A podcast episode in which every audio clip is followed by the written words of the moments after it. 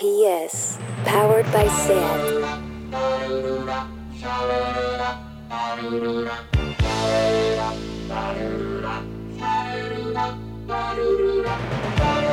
Marea Nocturna, con Desire de Fez, Jordi Sánchez Navarro, Xavi Sánchez Pons y Ángel Sala.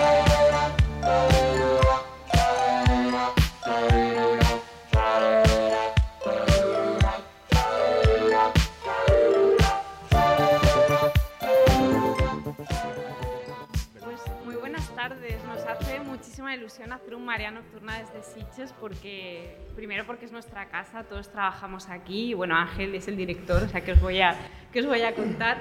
Con lo que tener la ocasión de grabar un Marea que empieza como un proyecto muy pequeñito entre, entre cuatro colegas, grabado así de una forma muy doméstica y hacerlo ahora aquí este año en Sitges, que aparte es un año bastante complicado para todos, tanto para el festival como para el ser humano en general, nos hace muchísima ilusión que tanto Mónica como Ángel nos hayan dado la opción de grabar aquí en Marea y, ale- y quiero agradecer también al equipo de Marea Nocturna y de Radio Primavera Sound por, por, por estar de acuerdo en que era muy buena idea hacer un Marea aquí en el festival. Muchas gracias a los que estáis aquí, nos hace muchísima ilusión ver la sala, la sala llena y con caras conocidas además, que eso siempre es muy emocionante. Y nos hace especial ilusión, voy a primero a presentar a mis compañeros, de momento no está Ángel todavía aquí, creo que siendo el director del festival, si ya le consentimos cuando llega tarde de vez en cuando, este año yo creo que podemos consentírselo más porque es el director, pero está a punto de llegar. Pero tengo aquí a mi lado a eh, Jordi Sánchez Navarro, ¿cómo estás? Muy bien, muy contento. Contento. Contento como tú, o sea, bien. A Xavi Sánchez Pons. Bien, estoy bien. Y bueno, si Ángel no llega tarde, no es un María Nocturna, o sea que yo estoy muy tranquilo. Exacto. Si hubiera llegado a la hora, estaría preocupado. Si Ángel llegara puntual y yo estuviera tranquila, de golpe el programa no funcionaría No puede ser, no puede ser. manera. Estaría yo nervioso, que nunca me pongo nervioso. Y bueno, y tenemos dos invitados de lujo que no solo son de lujo porque son los directores que, que han inaugurado el festival con Malnacidos, que es la primera película que dirigen juntos, aunque ellos dos han colaborado en muchas ocasiones y son muy amigos, pero aparte porque son amigos nuestros y son amigos del festival. Y ¿no? fans del Marea. Y fans de Marea Nocturna, porque han venido de oyentes a Marea Nocturna alguna vez. Eso hay que decirlo que fue muy impresionante verlos allí. Bueno, antes que nada os los presento. Alberto de Toro, uno de los directores de Malnacidos, y Javier Ruiz Caldera, Ah, otro director. hola, o sea, no estamos de oyentes hoy. No, hoy te toca hablar un rato. Pero sí que es verdad que ellos eh, siempre han estado en el festival, o sea, son como de las, de las caras que siempre vemos en los pases, porque son, bueno, yo creo que todos nos hemos conocido un poco en el festival y, y me consta que os hacía muchísima ilusión inaugurar Sitges, o sea, que era como una de las cosas que siempre habíamos comentado, ¿no? Como un poco la fantasía de ver una película de ellos proyectada en el Meliá podría, en el Meliá, en el Auditori, ya podía haberse dado el caso con Promoción Fantasma, ¿no? que quizás tu peli más conectada con, el, con lo fantástico, ¿no? Sí. pero esta ya es deliberadamente de género porque es una, peli, una película de zombies. ¿no? Sí, yo creo que esta tiene todo el sentido, ¿no? De, de hecho, cuando la concebíamos Alberto y yo, ya pensábamos, eh, o sea, nunca pensábamos en la posibilidad de que estuviera en Sitges, pero la, la la rodábamos pensando cómo, qué pensaría lo- el, público de Sitges de la película, ¿no? Eh, luego la peli no podía ir a Sitges porque se iba a estrenar en septiembre, antes de la pandemia, antes de que pasara la pandemia. La pandemia causó que se retrasase y que pudiese estrenarse aquí. Pero nosotros teníamos como baremo de criterio, como el, el público erudito de Sitges, y cada vez que hacíamos, tomábamos una decisión de dirección, decíamos, esto en el auditorio, ¿cómo, cómo se vería esto? ¿Qué, qué, qué- qué pensaría la gente? ¿no? Era, era nuestro baremo, así que ha sido súper emocionante estrenar aquí, la verdad.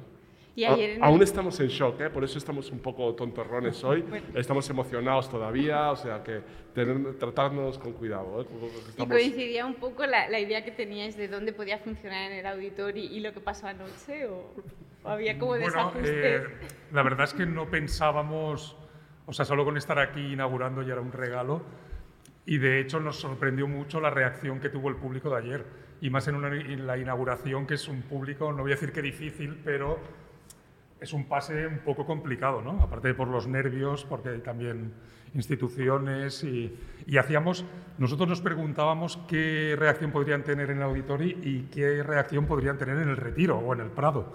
Y es algo que esta noche pues veremos porque la pasamos ahí, ¿no? Luego hay otra cosa que, hemos hablado alguna vez, ¿no? que es la, yo vi cuando, cuando vimos la película del festi- eh, por la gente del festival, era esta sensación de que era una peli que también era producto del visionado de muchas pelis en Sitges, ¿no? como que había ahí detrás como una historia de, de dos fans del terror que muchas de las pelis que se referencian en, la, en vuestra película, de alguna forma tengo la sensación de que fueron descubiertas durante el festi, ¿no? que son como películas... eh, aprendidas aquí, ¿no? Sí, eh, lo, hemos dicho alguna vez que es, Malnacidos es casi el resultado de, nuestra formación en este festival, que es como nuestra segunda escuela de cine. De todas las conversaciones que hemos tenido Alberto y yo eh, durante las, proyecciones, en la cafetería del Meliá, en el tren de ida y de vuelta, eh, y que hemos querido meter todas esas emociones que hemos vivido aquí, ¿no? El miedo sobre todo como principal, los sustos, pero también la emoción, el humor. Lo hemos, to- todo eso hemos querido hacer una peli puramente de Sitges. No sé si lo hemos conseguido o no, pero era nuestra intención. Y que el festival lo haya escogido para inaugurarla nos hace pensar que, bueno, tan, tan, tan mal no, no lo hemos hecho. De todas formas, o sea, la intención no era hacer una película referencial. Sino que nos ha salido así. Y nos ha salido así, evidentemente, porque es lo que tenemos en la cabeza, ¿no? Entonces, eh, bueno, estamos muy felices de que nos haya salido esto, que es un mix de referencias de Carpenter, de westerns, de Leone, de, de Spielberg, de Cronenberg, pero tampoco era buscado. Hay alguna referencia explícita al género y sobre todo a las pelis de zombies, pero aparte de eso, que podría haber sido tentador de repente decir, oye, pues no, vamos a imitar un poco el estilo, pero no, nos ha salido una imitación del estilo, pero de mucha gente, de muchos directores, pero ha sido como involuntario, ¿no? Pero sí que hay una cosa muy guay en la peli y es la sensación de que es una peli que, aunque se haya como, para comunicarla, se haya hablado como de una peli de zombies, ¿no? Hay una peli de zombies en la guerra civil.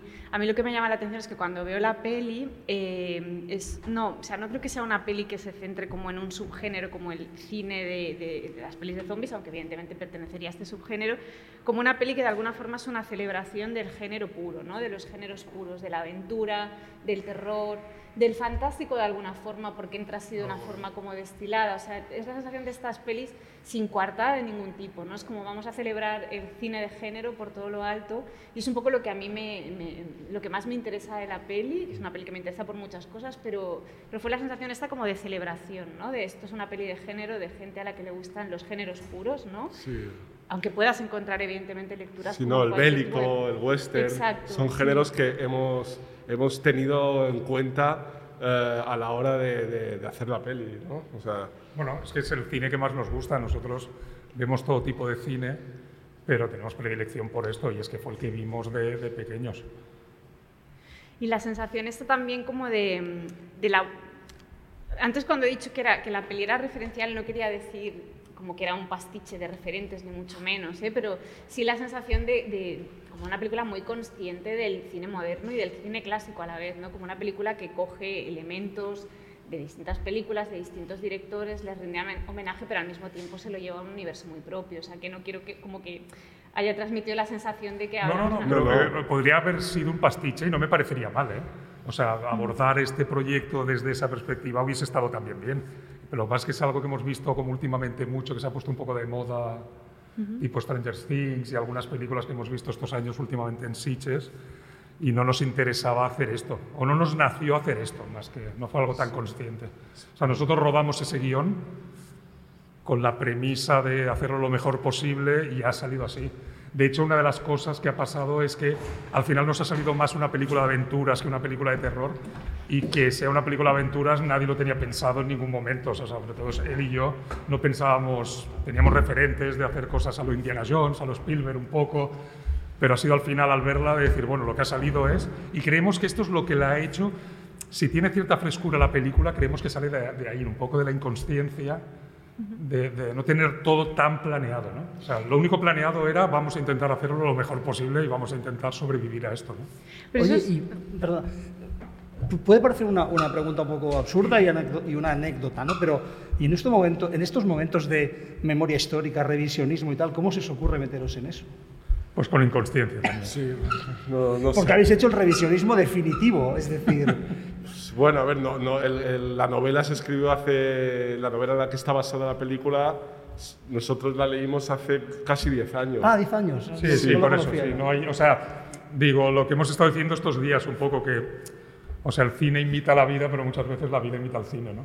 Y entonces al final ha pasado esto, pero hace 10 años, que evidentemente esta polarización nunca ha dejado de estar en este país, pero eh, en ese momento igual hubiésemos podido hacer la peli dos años después de leer la novela o uno, pero el proceso ha sido largo y ha caído ahora, ¿no? Bueno, O sea, es un poco inconsciente como todo. Bueno, Igualmente con lo del COVID, ¿no? O sea, como que ahora puede haber un cierto paralelismo. Sí, Pero- nos, nos dicen mucho esto de, oye, el COVID, el- con que se pongan de acuerdo. En la película se habla de antídotos, de, de buscar el antídoto, de hay que huir. Claro, esto obviamente sí que no lo teníamos ni, ni no sabíamos nunca qué pasaría Ni cuando en, hacíamos ni en nuestras peores pesadillas. Eh, de, de- de estar aquí ahora con mascarillas haciendo el Marea Nocturna. Esto es... Pero, pero está bien que la película tenga esas lecturas. El cine fantástico eh, siempre está, habla de, de- de comportamientos humanos, de situaciones, de, de- hace como especulaciones más o menos científicas o, o- o distopías que, y a veces aciertan, ¿no? A veces aciertan en el futuro, ¿no? Es lo que decía Bayona el otro día, que Contagion era una película que hasta hace poco en IMDb ponía ciencia ficción y ahora pone drama, ¿no? Eh, Y, y de hecho, las buenas películas de zombies, ya que vamos a hablar de ello, el- el- normalmente el zombie ha sido lo que menos importaba, ¿no? Siempre ha sido de personajes en situaciones extremas y ya puede ser en Dawn of the Dead o, bueno, incluso en, en La Noche de los Muertos Vivientes, ya pasa un poco eso y en El Día de los Muertos está clarísimo, ¿no? Sí, sí. Es una película que se hizo en el año 85, ¿no? Y- luego lo hablaremos, pero las películas Sí, de zombies fundamentalmente hablan de los vivos. Por eso, de por qué eso, hacen los vivos. eso es lo, lo que quería decir, ¿no? Sí, sí. Eh, en cualquier caso, es curioso la, la cantidad de películas que se pueden leer en clave de pandemia, a- a- incluso aunque hayan sido hechas antes, ¿no? Es decir, que, que la- es lo que decís, a veces la realidad impone una lectura que funciona, que funciona. es decir, Es que, es que de hecho, eh, ahora, o sea, cuando pasó esto de la pandemia, salió a relucir lo de Contagio, la película de Soderbergh, creo que es, sí, ¿no? O sea, es- Que la vimos aquí en este festival. Y justo la programaron durante el confinamiento, y no sé si alguien la ha visto en- ahora mismo, pero es que te pone los pelos de punta. porque, sido la o sea, película más es vista que es durante el confinamiento, eh. Sí, pero aparte es que es increíble porque parece que se haya hecho ahora, que se hiciera la semana pasada para hablar de este tema, ¿no? O sea, real, dices, no, no te lo puedes creer. Lo que pasa que en casos así, Contagion es que directamente es como sobrenatural, es casi como de visionario total de entender Sí, sí, cómo pero- muchos pero años... Es un caso excepcional, pero en muchas ocasiones yo creo que sobre todo con el cine fantástico y de terror es muy fácil proyectarse, ¿no? De la misma forma que son géneros que captan con mucha claridad eh, lo que está pasando, ¿no? Como el sentir colectivo. En el caso que vosotros decís, no es tanto ese caso, en el caso de vuestra película, porque es un proyecto que ya parte de hace 10 años, pero sí que el viaje inverso está, ¿no? Cómo tú proyectas, ¿no? Eh, Sí, en una película que lo que genera son, al final el terror y el fantástico, sobre todo el terror, generan emociones muy intensas y entonces es muy fácil reconocerte, incluso aunque en la peli no haya señas claras hacia dónde tú quieres ir, o sea, es muy fácil leer las pelis en un momento de crisis como el que estamos pasando ahora, interpretándolas como lo que igual Bueno, ni es siquiera que- has deliberado, claro. Mm. Sí, pero es que incluso tú ahora puedes ver la cosa ahora Claro, mismo y y de entender que, que va del COVID, pero tranquilamente. ¿eh? Claro. Hablando, hablando de la cosa, para los que no están en la sala y nos van a escuchar luego, hay que decir que acaba de llegar Ángel. Hace, ha llegado La cosa, ¿no? Y aquí está. La cosa, os voy a infectar a todos. Con buen gusto. cinematográfico. No sé, la cosa si quieres... Infectar con buen gusto cinematográfico. ¿Cómo te has quedado? No sé si la, la cosa quiere preguntar algo a los directores invitados en este Mariano. La cosa te va a prohibir a ti estar en este festival. Exacto. Esto que estabais hablando a mí me pasó con Sea Fever, que es una película pequeñita que hay aquí que está muy bien, que parece que está hablando también de, de lo que está pasando ahora. Es una película rodada ¿Cuál? antes, Sea Fever, Sí. sobre unos, un, una tri- un- un- un barco pesquero que, es- que se encuentran con un monstruo marino extraño y empiezan a, empiezan a infectarse todos y tienen que básicamente decidir que no, nadie puede llegar a la orilla porque si no van a contaminar al mundo entero. Claro, la estaba viendo y lo, mi- lo mismo pensaba. Esto parece que la, estén roda- que la hayan Sí. rodado ayer, ¿no? El caso más actual seguramente sea la serie esta de Colapso, ¿no? Sí. Que, que, que- que dices, a ver, pero ¿cuándo se ha rodado esto y por qué están hablando de, de este colapso, de, estas residencias, ¿no? Eh, Por, por decir algo tan O Leftovers, ¿no? Decías tú, Ángel. ¿Eh? Leftovers, Sí, que sí, también sí. tenía, parecía una serie hecha ahora, ¿no? Durante- Totalmente. Y no, yo, por ejemplo, es que todas estas premoniciones del cine fantástico y de la literatura fantástica, fantástica son brutales. Yo el otro día vi una película de estas que a Desiree le encantan, japonesa, de, de, de la Toho, Apocalipsis 1999, Las profecías de Nostradamus, eh, de, de ¿Puedes- 1900. ¿Puedes, puedes repetirla? Eh, Apocalipsis 1999, Las profecías de Nostradamus. Además, en- en- es en una película hecha en Japón. Es decir, fíjate cómo lo que, que tiene que ver Nostradamus con Japón, pero era japonesa total de la Toho de 1973. Y hay un momento que el mundo se va a hacer puñetas. Evidentemente, el mundo siempre es Japón. ¿eh? Eh, Lo demás no existe, pero es Japón. Eh, y hay un momento en que un terremoto y un- una ola gigante destruyen la central nuclear de Fukushima. Es decir, año 1973, y hay una premonición absolutamente certera de lo que pasó en Fukushima hace poco tiempo. Es decir, en una película, pues estas, de estas, que, que- ya te digo, que le gustan a Desiree, pero que, que- que la premonición es tremenda en, muchísimas películas. Yo siempre digo que Los hijos de los hombres de Cuarón la analizas paso a paso y prácticamente ha pasado todo. La, la Inglaterra de Boris Johnson tiene algo que ver con, con la Inglaterra de hijos de los hombres, un poquito más. Pero bueno, déjale tiempo al, al cara al carapollo quemado este que, eh, que- que- para que haga para que haga cosas, ¿no? Es decir, mm, No, que- le, no le cae y- bien Boris Johnson, está claro, no le cae bien. ¿A quién Boris le cae bien Johnson, Boris Johnson? no, me- su, su aspecto es que me repugna y su persona me parece. Me parece- pero- pero, pero perdón, aparte- si algún inglés que lo ha votado aquí eh, es muy libre en votar, como aquí también votan a asesinos en serie en, en- en el Parlamento español. así que no. Mira qué pelea Pues habéis ya hecho, está, que pues mira, cómo ya ha tendríamos derivado el podcast hoy. ya tendríamos el- Pero sabéis que muchas veces, o sea, en di- en- nos conocemos de hace muchos festivales y de repente de haber visto aquí 30, 40 películas y hemos hablado muchas veces de películas de todo el mundo Sí. que al final del festival decías, ¿cómo es posible que hubiese tantas películas que hablaban de un tema? Que no se habían Exacto. puesto de Claro. acuerdo, evidentemente, de algo muy actual y ha pasado en muchas eh, ediciones de este festival. Decir, hostia, todo el mundo está hablando de esto, todo el mundo en las películas está hablando, pero desde slashers, películas más Pero- dramáticas, cosas más gamberras y tal, y decir, hostia, había un tema común que, Bueno, de que eh, se ha empapado acordaros de los, de los pocos años antes del 2001, ¿no? de, la- de las- de los atentados del 11 del- del 11 de septiembre, que había habido un montón de películas de imágenes de Nueva York, de las Torres Gemelas, hay un plano de Armagedón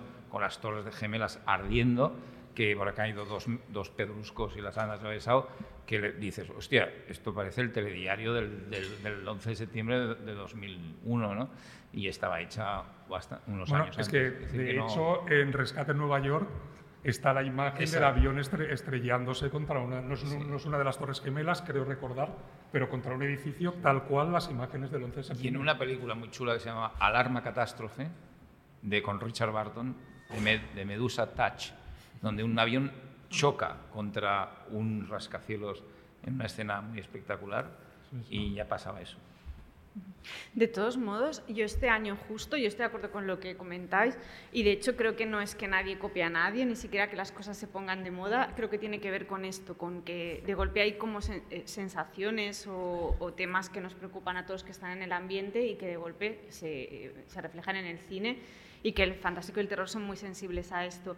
Pero justo este año, eh, y eso lo, lo hemos hablado mucho nosotros, el equipo, era un es un año extraño, es un año que tienes la sensación de que el nivel de desconcierto es tan grande, el que tenemos todos, que aunque evidentemente hay películas que hablan del confinamiento o que hablan del miedo a la muerte o que hablan de cosas muy pertinentes y muy de ahora, es como un año de una variedad brutal, ¿no? de, de temas, de géneros, de subgéneros, ¿no? y yo creo que tiene que ver con eso, con que estamos todos tan desconcertados que no acaba de de coger una línea clara el fantástico y el terror. Yo lo veo como algo positivo, porque creo que de vez en cuando el género hay que sacudirlo un poco para que busque como nuevas vías y, y proponga cosas nuevas. Pero a mí de todos los años, de los últimos 10 años del festival, este es el que me parece que, que de golpe tanto el terror como el fantástico es como que han explotado un poco y que hay muchas más opciones que ningún año, al menos creo que es la programación más variada en mucho tiempo, en todos los sentidos, a nivel de subgéneros, a nivel de estilos visuales, a nivel de temas. Y probablemente tenga que ver con eso, ¿no? Como con, con un año de absoluto, bueno, ¿qué, qué está pasando, ¿no? Que, a todos los sentidos, ¿no? Porque la pandemia no solo afecta a nivel personal, a nivel emocional, cómo pensamos las pelis y cómo las escribimos, sino qué va a pasar con las pelis que hacemos, ¿no? Y eso también condiciona los temas y las cosas que propones. ¿no? Sí, lo veremos, yo creo, sobre todo en el Sitges del año que viene. Exacto. Eh, al- creo se ha, se ha programado este año alguna película hecha, ¿no? Post-COVID, ¿no? Host. Durante, por ¿no? O ejemplo, sea, en durante. pleno ¿no? confinamiento. Por ejemplo, pero... Y que está muy bien, de hecho. Sí, sí, y, y sí, sí, es muy, muy Hay una película que además, eh, hay una película que sí que hace un poco de premonición del COVID y se, y se hizo meses antes, que está en sección oficial, que Dies Tomorrow, que sin tratar el tema de la pandemia directamente, sí que habla del estado de ánimo ánimo. de la pandemia. Es decir, de- eh, además trata de una gente que sabe que va a morir mañana y ese sentimiento de angustia se contagia.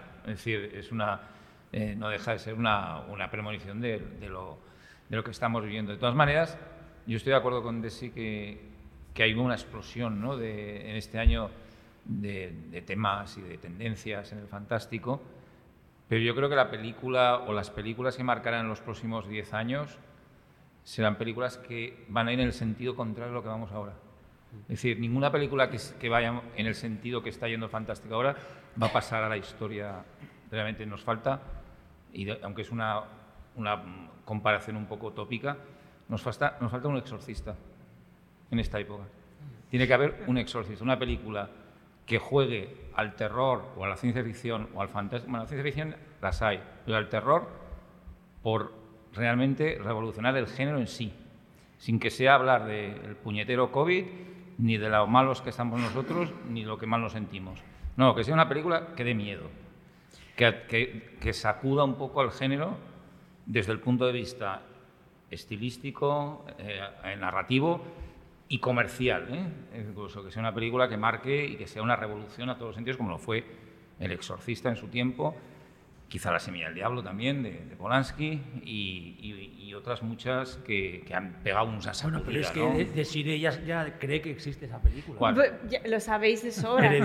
O sea, o sea, A lo mí que pasa es que Hereditary me parece una película siempre, de, pero- de Antena 3 de domingo por la tarde. Pero bueno, el- eh, Porque, porque vamos a No, es que me va buscando. Ha soltado No, toda esta no, parrafada voy- para, para luego decirme que no tenía juego. razón de que... Hereditary es una buena película de la que no se acordará muy poca gente en 10 años. No estoy de Es acuerdo para nada, pero, pero toda esta parrafada que ha quedado estupenda por Porque otro lado iba abocada a eso, a, a decir Hereditary es una mierda, o sea, Hereditary cuando se empieza a poner bien se acaba.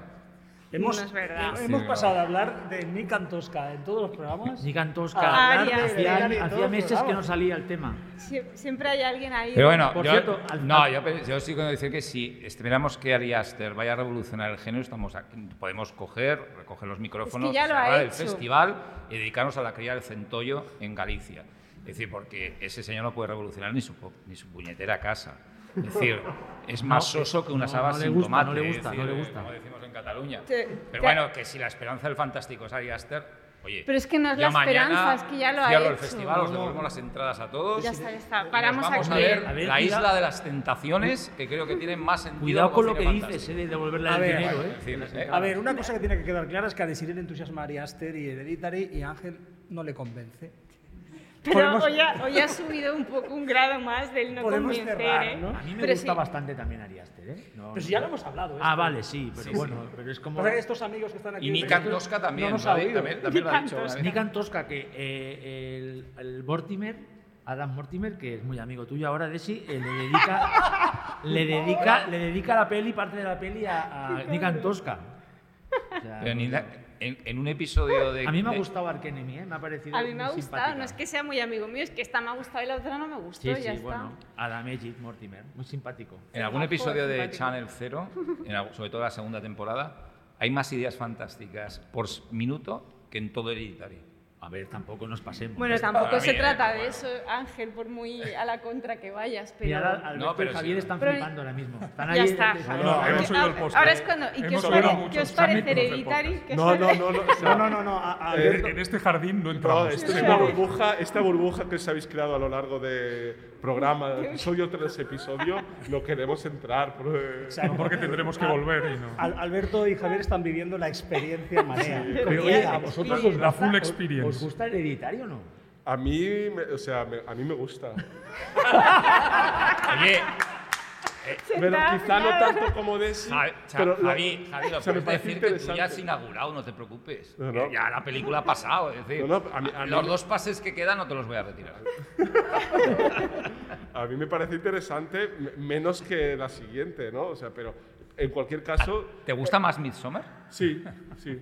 Eh, sí. A Jordi, eh, perdona, Sí. perdona, a Quizá- Jordi también le gusta no ya no se puede anular el pase de hoy. No, pero, pero la próxima película no me la enseñes. Es decir, Pero, eh, sí pero en cualquier caso, ni- en ni- ninguna de las dos pe- películas me parece redondas. Simplemente me interesa de momento más el director que las películas. Creo que tienen momentos brillantísimos mm, con otros que quizá me interesan menos, pero creo que es un director a seguir, al menos.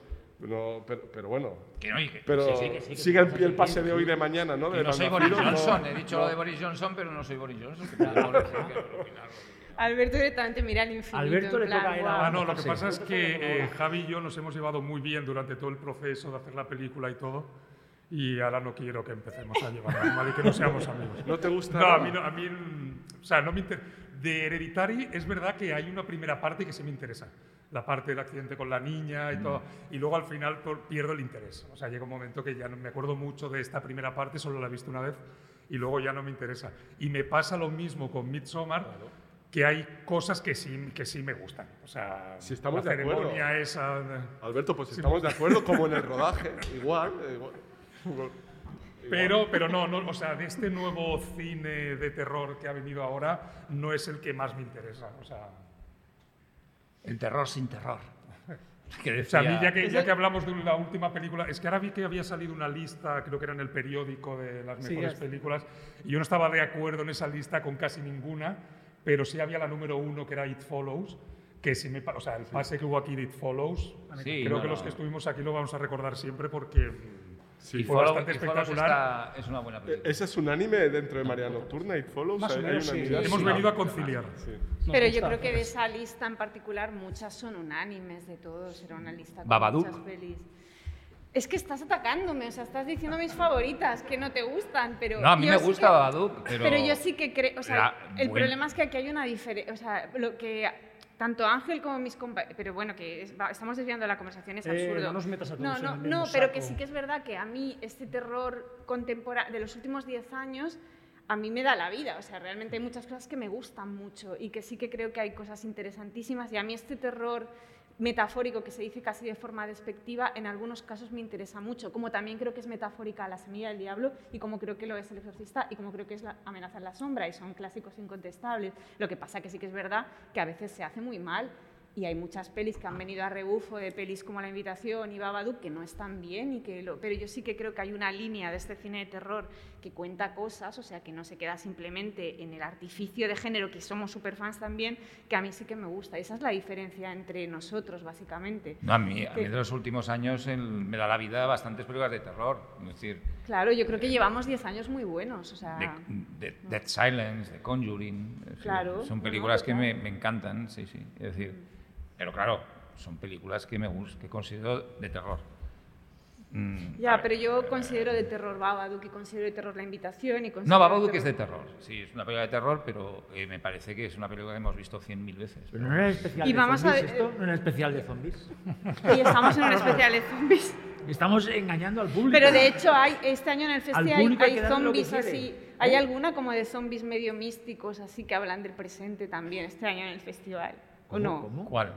Hay una, es que no me acuerdo cómo Zombies se llama. místicos. Hay alguna de zombies, Zombies místicos. Cada año hay una. Mystic así como- zombies. Como, de, de- de zombies tristes, hay, siempre hay. Cada Los zombies siempre están tristes, una hombre. película de zombies tristes. Siempre hay peli de zombies tristes en sí. No, este año, a ver, hay una película de zombies totalmente. hay. Pero, ¿existe to- o no? Una, no, pero hay película de aventuras de zombies estupenda que hemos visto ayer, que es Malnacidos, que es una película Exacto. de zombies de, que es una aventura bélica que juega con, con las- toda la idea de, las- de aquellas eh, magazines del creepy y de todo, tiene imágenes estupendas. Y es de zombies, pero es de muchas otras cosas, pero los zombies son zombies, es decir, no están tampoco tan tristes. ¿eh? Eh, son, eh, bueno, están, están ahí, ¿eh? pero... No, felices y- y felices luego- tampoco están. Est- Están en estado zombie. que Sí. Ni, ni- ni Que felices no es ni, ni, ni y luego sienten están ni los- padecen, ni ¿no? Ni sienten ni padecen. Exacto. Están los zombies de península, que tristes, tristes, van a toda hostia. Es decir, es decir, que, que si están tristes lo disimulan muy bien, porque van con una mala hostia. Pero la, de- idea, la idea de, de la película de zombies tristes o místicos es interesante. Pero existe. A mí me gusta. Existe. En cambio de Mystic River. Mystic Zombie. Mystic. Pero las de los de malnacidos no son místicos No. ni están tristes. A mí hay una cosa de la peli que me gusta mucho y desvió la conversación, que es la idea de que hay personajes, ¿no? Y que, mm, y que sigues la aventura a partir de los personajes, que es algo que no es tan común en el cine contemporáneo de género, ¿no? Que a veces son más personajes, eh, eh, más casi clichés, o sea, personajes poco dibujados porque lo importante son las acciones o porque lo, que, lo importante es otra cosa, ¿no? Y en este caso creo que hay un ejercicio como de plantear un, un héroe, ¿no? Un personaje heroico y, y seguir toda su historia. eh, por eso os decía esta conexión con el cine como clásico de aventuras, ¿no? Que, que creo que eso es interesante, ¿no? Y que a veces está un poco descuidado en el cine de, de género, ¿no? Sí, la verdad es que la eh, creo que eh, a la hora de... Teníamos un héroe, claramente, un héroe de aventuras, de película de aventuras, pero creo que una parte del mérito, del carisma que pueda tener el personaje es del actor que lo interpreta y no lo digo porque esté aquí presente Exacto. en esta sala, que está de público detrás Ah, de la, está ma- escondido en detrás de la máscara. Está casti- lo habéis castigado. Está, Lo habéis castigado. está el héroe de nuestra película. aquí. Está en plano zombie triste. Exacto. Está escondido porque No, es del eh, bando nacional. No, es verdad, y esto pasa Es que, claro, es del bando nacional, está místico. Y esto nos ha pasado y, y- y ahora que empezamos a, ver la- a enseñar la película, nos están llegando los comentarios de me encanta este personaje y te das cuenta, y nos ha pasado por ejemplo con el personaje que interpreta María Boto, que es una monja que se llama Sor Flor, que en papel no, el- seguramente no era tan... tan no, no tenía tanta... ta- ta- no parecía que iba a ser tan, tan notorio pero el actor, la- o- o- depende del actor que lo interprete, si en este caso María Boto le da una personalidad que, pasa, que sobrepasa el guion, sobrepasa nuestras expectativas incluso, y de repente al espectador le llega de una manera que cuando sale de la sala, que te comentan, se cruzan con oye, qué, qué poco dura, son- bueno, no voy a hacer spoiler, ¿qué, dura, qué poco dura tal personaje, o me ha encantado este, ¿por qué muere tan pronto? Bueno, eh, era así el guion, es verdad que el carisma de los personajes depende mucho de los actores que los interpretan, ¿no? Bueno, totalmente. Más allá de nuestras pequeñas tonterías que podamos decir del director, que, que hay en algunos momentos determinados, pero se lo- debemos mucho a ellos, ¿no? Sí, pero esta coralidad que, que tiene la película también nace de películas que, que hemos no tratado de emular, pero si tú ves Depredador, si ves Aliens, si ves La Cosa, pero también si ves Los Siete Magníficos, si ves 12 del Patíbulo, eh, esta coralidad y que cada personaje tuviese su personalidad y tuviese su espacio, ya estaba ahí. ¿eh? Y entonces no lo hemos buscado imitando ninguna de estas películas que he citado, pero es que son las películas también que nos flipan y que teníamos en la cabeza. Y entonces, perdón, ¿COVID? en la cosa y en la cosa y realmente también lo que tenían estas películas es que físicamente cada personaje tenía una apariencia muy clara y, y- y- y muy personal. además ¿no? que tiene su escena, porque malnacidos todos tienen su escena. ¿no? Exactamente. La, de- Pero- la, de- la del camión con la granada, que es, es fácil pensar en aliens.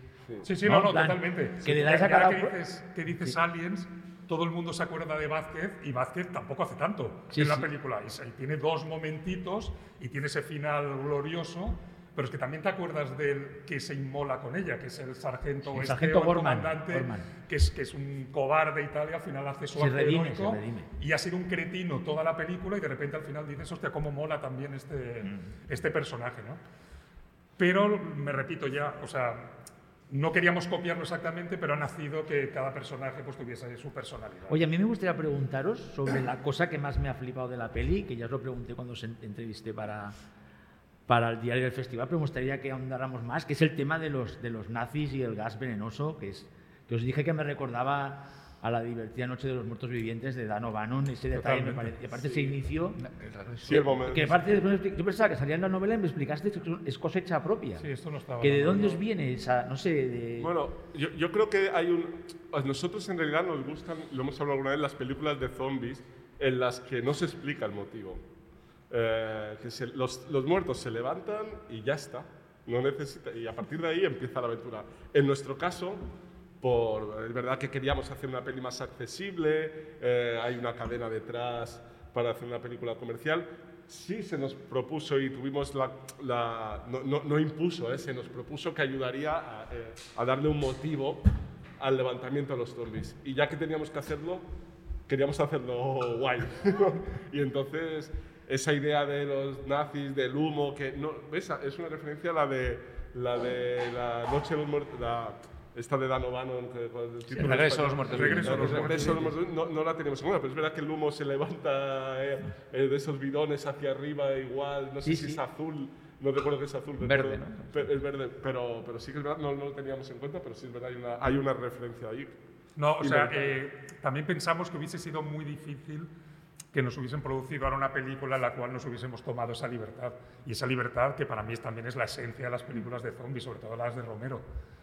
Y aunque sí es verdad que en la noche de los muertos vivientes sí dejan ir un poco, que a lo mejor hay una- unos rayos Sí, sí, sí, sí. Que, va- que han venido a la Tierra, luego si investigas un poco esta secuencia, Romero, esta parte con la televisión, eh, la rodó después, y la rodó después un poco empujado por los productores que le dijeron, oye, aquí se tiene que entender esto. Pero la intención incluso en la noche de los muertos vivientes era que no se supiera porque los muertos se levantan. Y Igual donde que ya los sí- pájaros. que, bueno, tampoco se sabe. Exactamente. Y donde ya sí pasó fue en Down of the Dead y en el Día de los Muertos, que ya dijo, no, no, eh, aquí ya no, o sea, ni explicaciones ni nada. Y creo que una de las cosas que dan más miedo en las películas de zombies, precisamente, es que no hay solución. O sea, no se va a encontrar la cura, lo único que puedes es sobrevivir. Y creo que esa parte es la que también te... te- Y, y además que sabes que vas a sobrevivir Un momentáneamente. Sí, sí, un rato, un rato. Las películas de zombies, vamos, al final todas acaban mal. Todas deberían acabar mal. Todas Sí, sí, sí, claro. porque en el momento que introduces una explicación, eh, intuyes que puede haber una solución Exacto. al problema. Eh, y como en el caso que no la explicas, dices, bueno, pues sobreviviré hasta que me pillen. Exacto. Es simplemente un proceso de, de, de, de- de- de Sí, sí, pandemia. y, es- y eso, es- y eso crea una sensación de desasosiego eh, que, que- que es increíble a la hora de, de como espectador, a la hora de ver la película. Todo y que, aunque en La Noche de los Muertos Vivientes y el final es demoledor, tanto en Dawn of the Dead como en Day of the Dead hay como esperanza. Acaban las dos y casualmente, no sé por qué, acaban las dos con un helicóptero. ¿No? Con un Sí, y luego con la isla y tal, pero ahí él sí como que dio cierta esperanza sin sa- sabiendo que no iba a ser la cura, pero por lo menos esos personajes que te has querido y tal, al menos sabes que lo que dices tú momentáneamente, pues se van... Yo sí, creo que pero es por una- definición un poco las películas de, de zombies necesariamente son, son nihilistas, es decir, no hay nada más allá, seguro. Es decir, eh, al final la, la lógica de la progresión de la epidemia es que cada uno que... Cada zombie va a morder a cinco y cada, sí, sí, y cada uno de esos cinco va a morder a cinco más y al final la... Sí, Lo pero está bien esta sensación de esperanza final en las pelis de Romero y yo creo que sí tiene que ver simplemente con que el espacio se abre. O sea, las- estás toda la película encerrado, que es también uno de los códigos de- de- del cine cine zombie, ¿no? sí. el encierro, eh, y acaba la película saliendo al exterior. Van a otro sitio que estará igual de mal, pero da igual, el hecho de, de- de- de ver aire, de, de- de- de- eh, ir hacia un horizonte diferente, te da una sensación no justificada de, que el personaje va mejor, ¿no? Y esto es algo que en Malnacidos, de alguna extraña manera, también hemos querido transmitir esa imagen, sin contar el final, ¿no? De, de- Sí, de sí, sí, abrir, sí. de abrir, a- a- a- de abrirse al aire, ¿no? Al exterior. Es curioso esto de, de si, los, si, hay, si tiene que tener solución lo de los zombies o no con 28 días, que 28 días después tiene dos finales. No sé si los habéis visto, pero hay un final, no recuerdo el final comercial cuál es, si es el del avión que pasa y ellos han puesto help o algo así en el suelo, pero hay otro final en el cual el protagonista muere y ello- ellas, las dos chicas que quedan, se van a sobrevivir y allí no hay esperanza ni nada. ¿no? De hecho, que se- doble spoiler, se, ¿no? se vieron los dos. Bueno, ¿no? perdón, es 28 días después, o sea, si la gente no la ha visto ya. No, Doble además, spoiler, creo- cuenta los dos finales. creo Si que no en algún- visto, te cuenta el uno y el otro. Esto No, se no, puede no, hacer. que no la haya visto ya, aparte, Pero- 28 días después es un, pero, Alberto, es una de las creo- obra maestra del- Creo que se comercializó ya el DVD o así con los dos finales. es No, no, no, yo la vi, o sea, yo, es que lo, lo que yo no recuerdo es el, el comercio, o sea, El de las salas, no me acuerdo cuál es. Creo que fue el con El original acaba bien. que El final que ponen pintan- aquella señal en los- sí, en- y- y para que lo vean los aviones. Vale, Sí, pues sí, que sí, sepáis sí. que ya os lo he explicado, pero igualmente está muy bien cómo está rodado. Hay otro final en, en los extras del DVD. De todas maneras, hay una secuela 28 semanas después, ya se veía que no había acabado nada bien, nada. Sí, ¿eh? sí, ya, ya habíamos visto que la cosa había ido mal. A peor, incluso. Oye, el tema del género bélico es interesante, ¿eh? También mezclar. ¿El tema de? El bélico, lo béli- el género bélico, es decir, Mm. también Ah, sí, sí, la sí. unión de zombies con bélico. Yo recuerdo, por ejemplo, cuando era chaval, eh, perdonad que, me, que tenga ese ataque nostálgico, ¿no? Una, un segmento de la película Heavy Metal de animación, aquel del el B-17, el del bombardero, que era fascinante la idea de eh, un bombardero en el que aquella esfera de poder extraña eh, entraba, digamos, y reanimaba los cadáveres de los caídos eh, durante la operación aérea, ¿no? Y esa idea de, eh, imaginaos, ¿no? Zombies eh, o, o- muertos reviviendo dentro de un avión mientras el avión sigue en vuelo, me pareció absolutamente aterradora, ¿no? Y creo que la guerra en general tiene esos, esos, ese ecosistema que lo hace todo más terrible, ¿no? Y que se, no sé cómo lo veis eso, pero me parece que zombies y guerra es la combinación. Bueno, la verdad es que tampoco lo inventamos porque pues ya Sí, tenemos sí. ya aparte unos precedentes de hace relativamente poco y está la película Overlord que, que, pues Sí, sí. Pues No, salió, además hay salió después, o sea, ya teníamos el proyecto y salió Overlord y dijimos, temblamos. vamos a ver qué es esto, ¿no? Y no está mal esa No, peli, no, ¿eh? está, muy, bien. divertida, sí, muy Y hay una película chula. muy de, de estas que llama de la cubeta, sí, sí, que, que, que pasamos en Sitges en una maratón zombie, que eran zombies en la, en la guerra civil americana. Se llamaba Sí. Exit Humanity. Y que son Brian Cox, era el actor, y, eh, luchando contra, contra zombies que se levantaban de los, del, del ejército sudista, no sé qué era. era Bueno, pero es que esto es, un, es recurrente, ¿no? En la Sí. historia de la literatura pulp y de terror, la idea de un Mad Doctor que quiere un ejército de zombies, ¿no? Sí. Y encima, si es, encima es nazi, pues ya lo- es como un tópico, ¿no? Muy decrépito Bueno, también. y la de- idea del, del que vuelve de la guerra como un zombie, ¿no? Desde la peli de Bob Clark de Bob hasta Clark, que después lo hizo el eso, remake horror de, de, de Joe Dante, de Homecoming, que está muy bien. No, yo Sí. antes está. Está muy bien esa peli. Vamos a hacer una cosa, vamos a pasar al siguiente bloque, escuchamos la sintonía otra vez y entramos un poco en las referencias que Hay nos han servido dentro Hay del bloques, cine sí, de, de zombies. Hay bloques, tres, pero no llegamos. Hay ¿eh? bloques, no sé si llegaremos a los cuatro que nos hemos marcado, pero bueno, de momento vamos al segundo. ¿Estás escuchando? Marea Nocturna.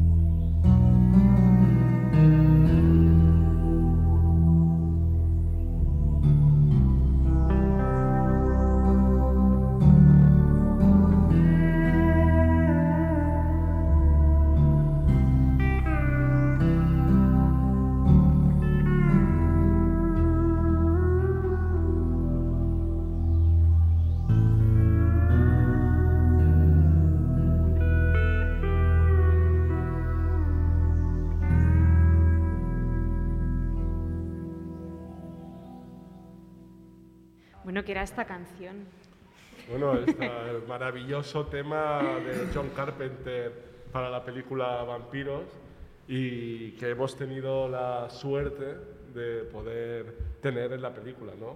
Es, eh, es- es- es- ha sido como también un regalo que nos ha dado esta peli que, y una sorpresa también durante el proceso de que John Car- Carpenter nos cediera los derechos en un momento muy importante de la película que, que- que suena esta canción. ¿no? Pero aparte, me dijisteis que ya le podéis llamar John. Y todo. Sí, John, a John, O sea, que, le- que, que hubo, Sí, no. que fue tan, tan bien todo que tenéis el trato de decir John, hasta, hasta Sí, me- depende qué día, Johnny. Sí, no, me gusta que lo digas tú porque no quería decirlo yo para no presumir, pero yo, aunque últimamente no me contesta las llamadas, no sé, no sé por qué, pero bueno, supongo que está celoso porque inauguramos Sitges. ¿no? A Xavi le molesta porque él tiene que llamarle Mr. Carpenter todavía. ¿eh? No, pero en, en este caso insistimos con este tema porque no fue un tema que salió normalmente. eh, utilizas bandas sonoras cuando estás montando la película, utilizas bandas sonoras que, pues, que tienes en la cabeza o que sabes que te van a funcionar para, para secuencias determinadas. Pero es que eh, en este caso, desde el momento en que casi que escribimos el- el- la secuencia y cuando la estuvimos ensayando con los actores, o sea, los actores les llegamos a poner en el ensayo este tema. Incluso rodando la secuencia, cuando rodamos los primeros planos con Javi, nos poníamos los planos con el combo, nunca soñando con que la pudiéramos eh, tener, ¿eh? pero sí pensando de, bueno, por lo menos mientras montamos, esto se va a ver de la hostia, ¿no? Con esta... A, a todo esto el equipo técnico debe pensar, qué freaks, ¿no? qué tío más raro poniendo cancioncitas ahí en el combo y los, eh, y los actores igual. Sí, y entonces cuando ya tuvimos la secuencia montada y la pusimos, dijimos, eh, para nosotros era como espectacular el, el- el- el momento con esta música, ¿no? Y bueno, insistimos y la verdad es que también el equipo de producción lo hizo fácil, como, bueno, fácil para intentarlo. Luego, nosotros también es verdad que habíamos puesto dos temas más en la película, un tema de Christine y un tema de la niebla, y fuimos a por el de Christine. Y pasó una cosa curiosa, que es que llegó un momento que no encontraban, habiendo sido editada la banda sonora hacía poco en vinilo, bueno, hace relativamente poco, pero que se puede encontrar en, en vinilo, nunca se encontró a la persona que tenía el 25% de los derechos del tema este de la película Christine. Y entonces nos dijeron, bueno, os podríais lanzar a la piscina, pero si llega el momento que aparece el de los 20 o la de los, del 25%, os pueden buscar las vueltas. Y, y producción dijo, pues no, tiramos para Y atrás. yo pensaba, ¿qué nos va a hacer?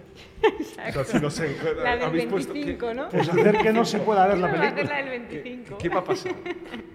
Y luego, aparte, aparte del tema de John Carpenter, está esa escena también favorita, que es cuando ponéis la frase promocional de, de Down of the Dead, que dice un personaje que se la dice su abuela. Mi abuela decía... Bueno, pero no- eh, aquí dijimos que se la dice su abuela, pero es que en Down of the Dead, de- en Down of the Dead es el personaje de Peter, el, el SWAT, Sí. que dice que se lo dice su abuelo, que Sí, es algo verdad, que verdad, decía su verdad. abuelo y lo vincula con el vudú y con, y con...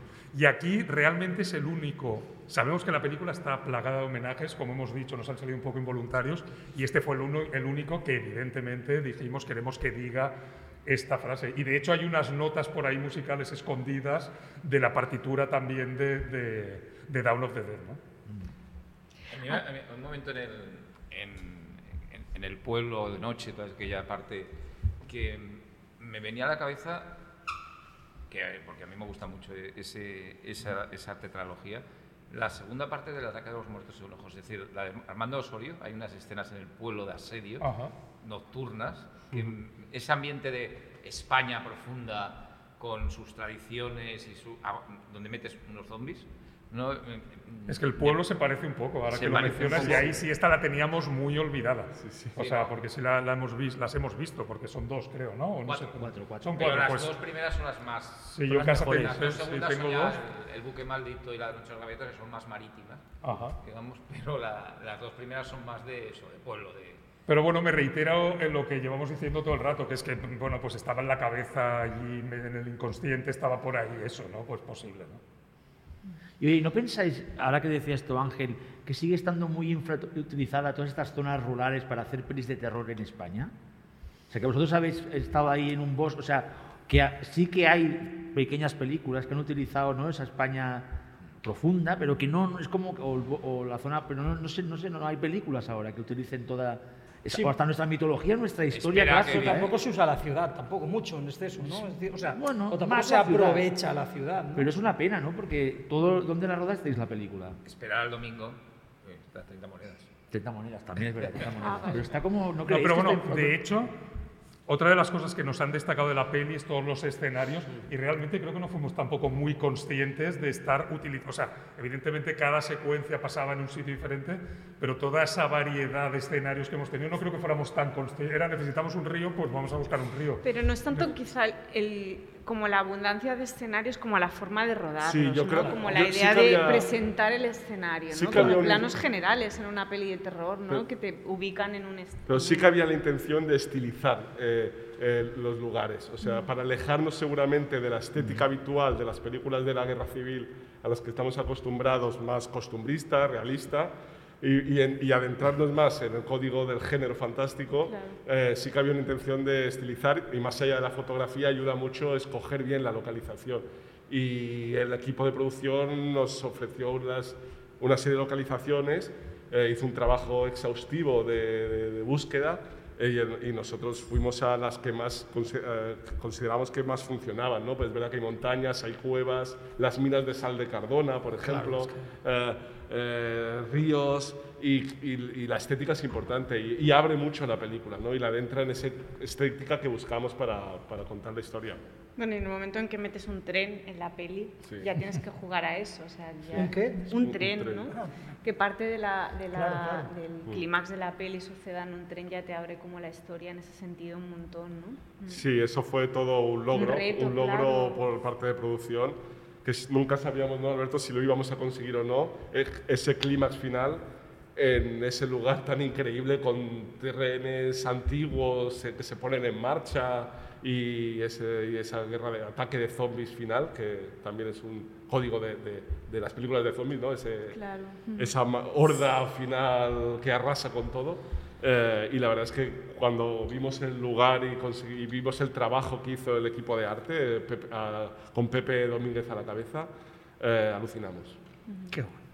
Y que hay una cosa curiosa, igual me equivoco, ¿eh? pero ¿verdad que no hay tampoco tanto terror y fantástico con el, con, como con el hecho aquí, con el trasfondo de la Guerra Civil No, Española? poquísimas, poquísimas. Hay las pelis de Guillermo, ¿no? que son producciones españolas, ¿no? tanto El laberinto como, como El espinazo, ¿no? que sí que es Guerra Civil, ¿no? Pero no hay muchas cosas, ¿no? y eso es No, llamativo cosa que se llama porque es Insen- como... Insensibles, que yo siempre la Sí, me gusta. sí, que la vimos Sí, es porque- verdad. Porque sí. me parece una película que no sé, aquí, aquí, Sí, sí. aquí se pasó y como que pasó medio desapercibida. y la verdad es que es una película muy interesante, o sea, una película de terror también y, es, y realmente extraña, ¿eh? con una parte final casi con una especie de monstruo a lo Hellraiser, a lo Pinhead, que, que es bastante recomendable, pero sí que hay pocas, ¿eh? de Pero ese. es curioso porque es como que en otros países tienen la sensación de que no les da tanto miedo como em, jugar con su propia sí. historia Eso es lo que decía de- yo, desde porque el género, fa- ¿no? Y- el fantástico español, si tirara de ahí, tiene un montón de... de- pero es un poco miedoso en ese sentido, yo creo, el Bueno, terror y el fantástico español. De hecho, ¿no? quizá por eso nos enamoró tanto la propuesta, porque nosotros cuando nos enteramos de que salía la novela solo sabíamos dos, dos conceptos, eh, zombies y guerra civil. Y nos tiramos de cabeza al, al leer la novela, ¿no? En cuanto la Es lo que publicaron. decía Javi, me dijo que dos negativos hacían positivo. Claro, piensas una guerra civil, una, una peli sobre guerra civil española, con el tópico, aunque no es verdadero, de que solo hay pelis de guerra civil. Y luego una de zombies, que si hay pelis de terror son de zombies. O sea, lo, lo que os decía, ma- el doble marrón. Sí, sí. Y lo que decías tú, negativo, negativo, positivo. Sí, mi conocimiento de matemáticas Sí, sí, eso, salió a la luz. Que te enseñó John.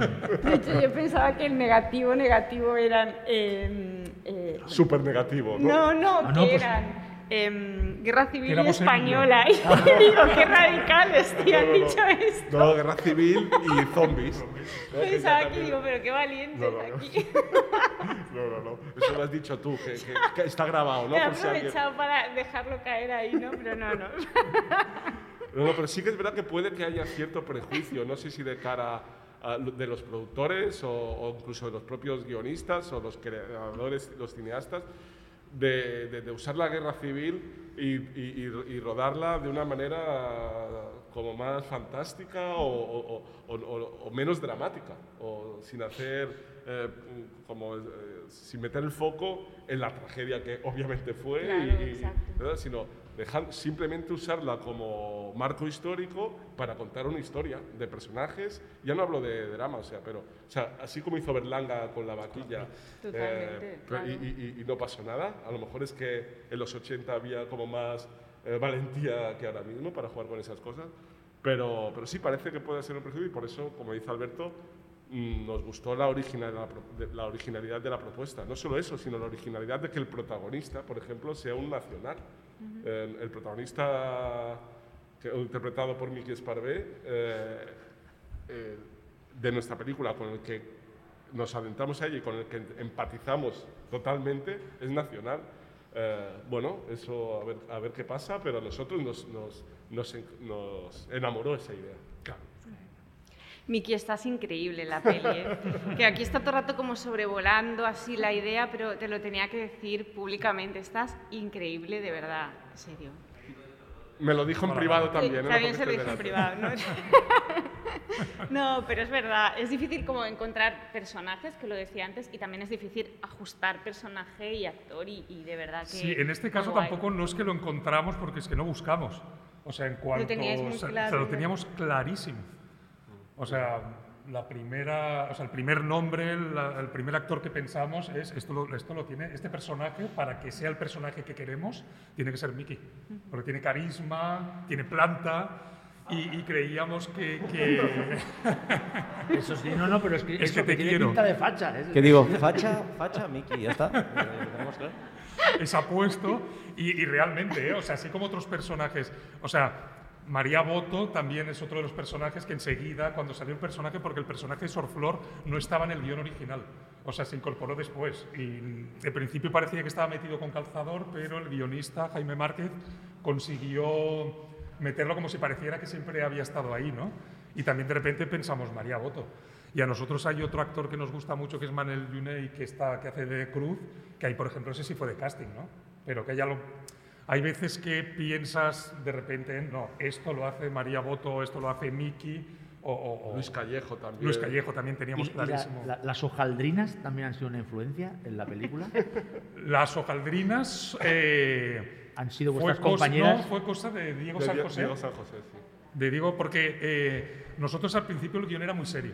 O sea, la novela, que sí está enmarcada en, en una fecha exacta, que es una noche de la batalla del Ebro, en la, batalla en la parte definitiva de la batalla del Ebro, pero nosotros una de las cosas que teníamos clara era precisamente para apartarnos un poco de esto de la guerra civil como algo dramático, eh, decidimos que, que sacarla de contexto. Eh, Realmente no se sabe exactamente dónde pasa, ni la fecha exacta, ni nada, ¿no?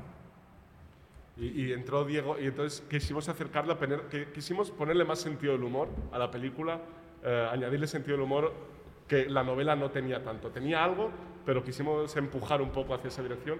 Y ahí vino Diego San José con su magia cómica, y la verdad es que creemos que elevó la película y le, vino muy bien. eh, ese sentido del humor para no tomárnosla tan en serio. A ver, son zombies en la guerra civil, no está mal, poner sentido del humor, pero un sentido del humor siempre relacionado con los personajes, nunca con los zombies. A los zombies siempre intentamos tratarles con el respeto del género de terror que consideramos y el humor siempre salía de la relación entre los republicanos y los nacionales, entre las pullas que existen entre ellos, que creemos que era algo que seguramente podía pasar. Eh, eh, la- situaciones esas seguramente afloraban eh, chistazos, estoy, estoy seguro. Y, y eso quisimos transmitirlo de alguna manera. Bueno, eso es una de las cosas como más originales de la peli, porque de hecho era un proyecto del que sí que es verdad que aun conociéndoos mucho no soltabais prenda de la peli, era como que nunca contaban nada, o sea, nunca contabais nada, pero yo en mi cabeza, no sé, tenía como la idea de que iba a ir más en la línea de mm, las pelis de Edgar Wright, por ejemplo, No, porque claro, sois muy encantan, fans también. encantan, sí. Pensaba que el humor partía del zombie, o sea, que realmente era humor a costa de, y para mí fue como una sorpresa encontrarme como casi con una comedia clásica de personajes, ¿no? De, de- de la aventura y que, y que parte de ahí. Y luego están los zombies, ¿no? Contra los que hay que ir, ¿no? Y eso me, me, pareció curioso porque pensaba que iba a ir más por la línea Cafre, ¿no? Aunque Edgar Wright es muy fino y, y es, bueno, para mí es, un, es buenísimo. Me, sí, sí, maestro, me parece buenísimo, queríamos, vamos, pero... Queríamos incorporar, incorporar el sentido del humor como se, hemos hablado mucho de Indiana Jones, de cómo puede ser, pero otra, otras referentes que teníamos era el John McClane de la jungla de cristal, uh -huh. Que ahí las partes que son de acción, incluso algo de drama y tal, realmente la película es una película de acción, la jungla de cristal, lo que pasa es que con humor. Pero otro referente que teníamos era, Tiburón, una de las películas más terroríficas de la historia del cine, que tiene varios momentos donde con el personaje de Hooper y sobre todo con el personaje principal, con el jefe Brody, que te, te ríes, realmente ríes, incluso con Queen pero el humor de Tiburón nace exactamente de lo mismo. Una de las secuencias más cómicas es cuando Hooper va a ver ahí para intentar convencer de que no es, el, no es el tiburón que han pescado, que hay todo un gag con una botella de vino y con un plato de comida y tal, que te mueres de la risa. Y eso no quita que al cabo de... Se acaban de comer a un niño, perdón, spoilers de tiburón de nuevo. Se acaban de comer tiburón? a un niño y al cabo de nada se comen a, se comen a otro, ¿no? Pero realmente la cuestión es que en Tiburón el humor no empaña para nada, pues eso, que sea una de las películas que dan más miedo de la historia, ¿no? A pesar y salvando de que, las distancias, pues la nuestra... A, a, a, pesar de que eh, Shaun of the Dead, eh, Zombies Party, como se llama aquí, me parece... A, a, mí es una película de zombies favorita, o sea, a pesar de que sea comedia pura, comedia pura de zombies, pero es, es sin duda una de mis favoritas. No, y, y tiene una cosa, ahora que mencionas Shaun of the Dead, Shaun of the Dead es una comedia pura. Hay un par de momentos, esta vez no haré spoilers, sí, sí. Eh, que se pone dramática. Sí, es que va de la Hay un par de momentos y son detallitos. Y nada, ¿eh? una cosa que dura en una secuencia cómica, de repente hay dos momentos que dices, hostia, no, no cuidado que... que ahora me he emocionado y me he emocionado porque ha pasado algo dramático y los personajes se lo han tomado como tal, ¿no? Y luego aparte que es una oda a la amistad que realmente emociona al final la película por eso, ¿no? Bueno, ese es el tipo de, el tipo de cine de Edgar, de Edgar Wright, precisamente es eso, ¿no? La, eh, el control preciso del tono durante los, unos cuantos segundos, ¿no? que la lleva de la comedia al. A otros géneros de una manera... Igual es más efectivo este contraste que no tratar todo el rato o solo comedia y que no haya ningún matiz más, o todo lo contrario, que sea un, un terror muy ¿no? que también evidentemente se han hecho pelis de terror muy muy serias y, y, también están increíbles. Pero mira, teníamos otro referente que no tiene nada que ver con, el peli, con las pelis de zombies, pero eh, Javier ha dicho muchas veces en la Semilla Diablo. En la Semilla del Diablo. Mí, claro, sí, la película más terrorífica, posiblemente una de las más terroríficas. Y los vecinos que se van a Dubrovnik, uh, que, dicen, bueno, los famosos vecinos, de, tienen su. o al menos transmiten algo como de ligereza eh, de ese momento determinado que yo creo que ayuda a, a generar este tono de, luego de terror. No sé, yo siempre que veo una peli de terror muy seria, y algunas me gustan mucho, pero siempre pienso, oh, a lo mejor es que tengo ese defecto, ¿no? De, eh, un poquito de comedia en algún momento no le vendría mal. Me pasa, pero con los dramas también. Siempre creo que en algún momento de distensión bueno, cómica. Polanski ahí está todo Polanski el tiempo. Muy bien, porque la semilla y el quimérico, por ejemplo. Pero es que Polanski es polaco. Es decir, no, no, lo digo que eh, por mucho que la película sea francesa o americana o inglesa, al final hay un, un acercamiento que es muy centroeuropeo a ese yeah. tipo de, sí, eh. de, de de tonos cómicos, de tonalidades cómicas, ¿no? Los centroeuropeos son capaces de hacerte una película tremenda con, con algún punto de, de humor surrealista. Claro, sí, el caso sí. Polanski no va al surrealismo puro, pero, no, pero, eh, sí, pero se acerca, es una distancia. Habla del absurdo de la vida muchas veces y el absurdo de la vida pasa por ese, eh, ese momento de ligereza. Sí, sí, cómica. o sea, en Detenan te meas de la risa muchas claro, veces y luego la peli es terror puro y la parte final no te la crees, ¿no? Sí, sí. Pero incluso con escenas cómicas deliberadas. Sí. Que sí, luego sí, el fondo es muy jodido, pero no es que fluya de forma mm, ligera y que tú lo detectes no, no, no, porque nada, conectas. No, no, o sea, hay un ejercicio de hacer casi un gag, ¿no? Lo que pasa que integrado en una peli que lo que te está contando es muy, muy jodido. Hay un tío que se tira dos veces. Exacto, claro. Y, más en concreto, ¿hay alguna rareza dentro del peli, de las pelis de zombies que os haya servido de inspiración o que os resultara llamativa cuando, prepara, cuando preparabais la peli? Ángel, cuando preparábamos el podcast, envió una lista de pelis que era como que él hacía la broma como de las pelis de la cubeta, que hago yo siempre la broma de que son las de la cubeta del 70 no, porque era como, ¿de dónde has sacado todo esto? y mm, que ahora nos defenderá unas cuantas, pero no sé si en vuestro caso hay alguna, sobre todo estas de zombies en la guerra, eh, una que, era, que es relativamente reciente, aunque relativamente reciente igual son 10 años, de Test Mode debe tener ya 10, 15 Sí, bueno, años, ¿no? la segunda parte también. La Sí, segunda parte es exacto. increíble realmente. Sí. Bueno, la primera también está muy muy, bien, Está muy bien, a mí me gustan las dos mucho. Sí, a mí yo, o sea, siempre se oye que la segunda parte de, de The Snow es como, como la guay. infinitamente superior o muy superior, pero yo las volví a ver recientemente y realmente me volvió, me, no es que me reconciliase porque siempre me gustó, pero valoré muchísimo la primera y me pareció que no hay tantísima diferencia. Sí, lo que pasa es que de The Snow 2 no haremos spoilers tampoco, pero el final es increíble. O sea, Sí, cuando sí. la veáis, o Sí, sea, lo el de- final no te lo crees. Total eclipse. Entonces, sí, sí, sí. Pero bueno, no, bueno, de referencia, o sea, sí que usamos al, a- a- de referencia para, para construir nuestros zombies, eh, los de malnacidos, sí que era el- usamos al padre del zombie cinematográfico, que es Romero. Hicimos ese tipo de zombie que ya no se ve tanto en el cine. Es verdad que desde que aparecieron los zombies a- atletas, estos- Ya. los que corren mucho, es verdad que es muy poderoso y muy goloso para generar tensión, más que miedo, tensión. Que vayan rápido, pues, pues, pues asusta. Y, pero nosotros queríamos alejarnos de eso y volver un poco al zombie lento, eh, que no asusta por sí mismo, sino cuando son una horda, cuando son multitud. Y cuando, te, a- cuando aparecen de la nada. Y eso es algo que teníamos a Romero en la cabeza constantemente. Les han salido el zombie triste, el rápido y el lento de mundo. El Que el rápido y el Y lento han tonto, y el zombie tonto. Pero el Que- triste que- yo lo voy a buscar.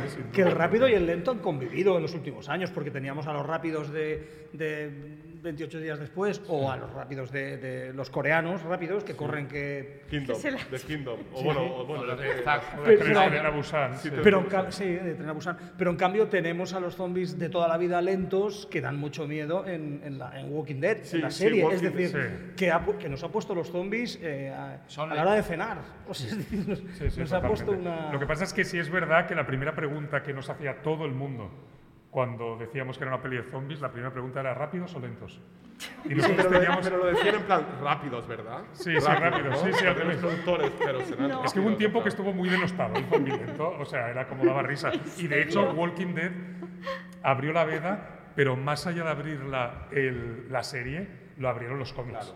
Sí. Que en los cómics, aparte de que es- ser una serie cojonuda que, que, que creo que aguanta, al final ya ha terminado la serie, pero ha terminado como en el número 170 y pico, no sé, hay más de 150 números y ha mantenido un nivel altísimo y yo creo que ahí está el germen del resurgir de los zombies, en verdad está ahí.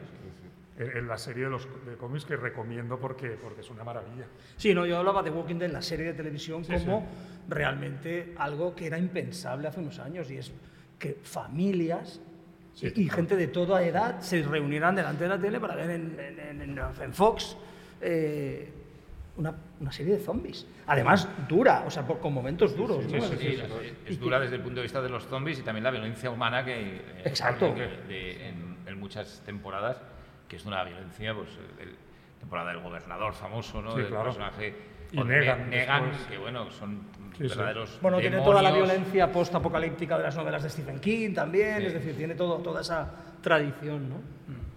Pues si os parece, pasamos al siguiente bloque. Marea nocturna.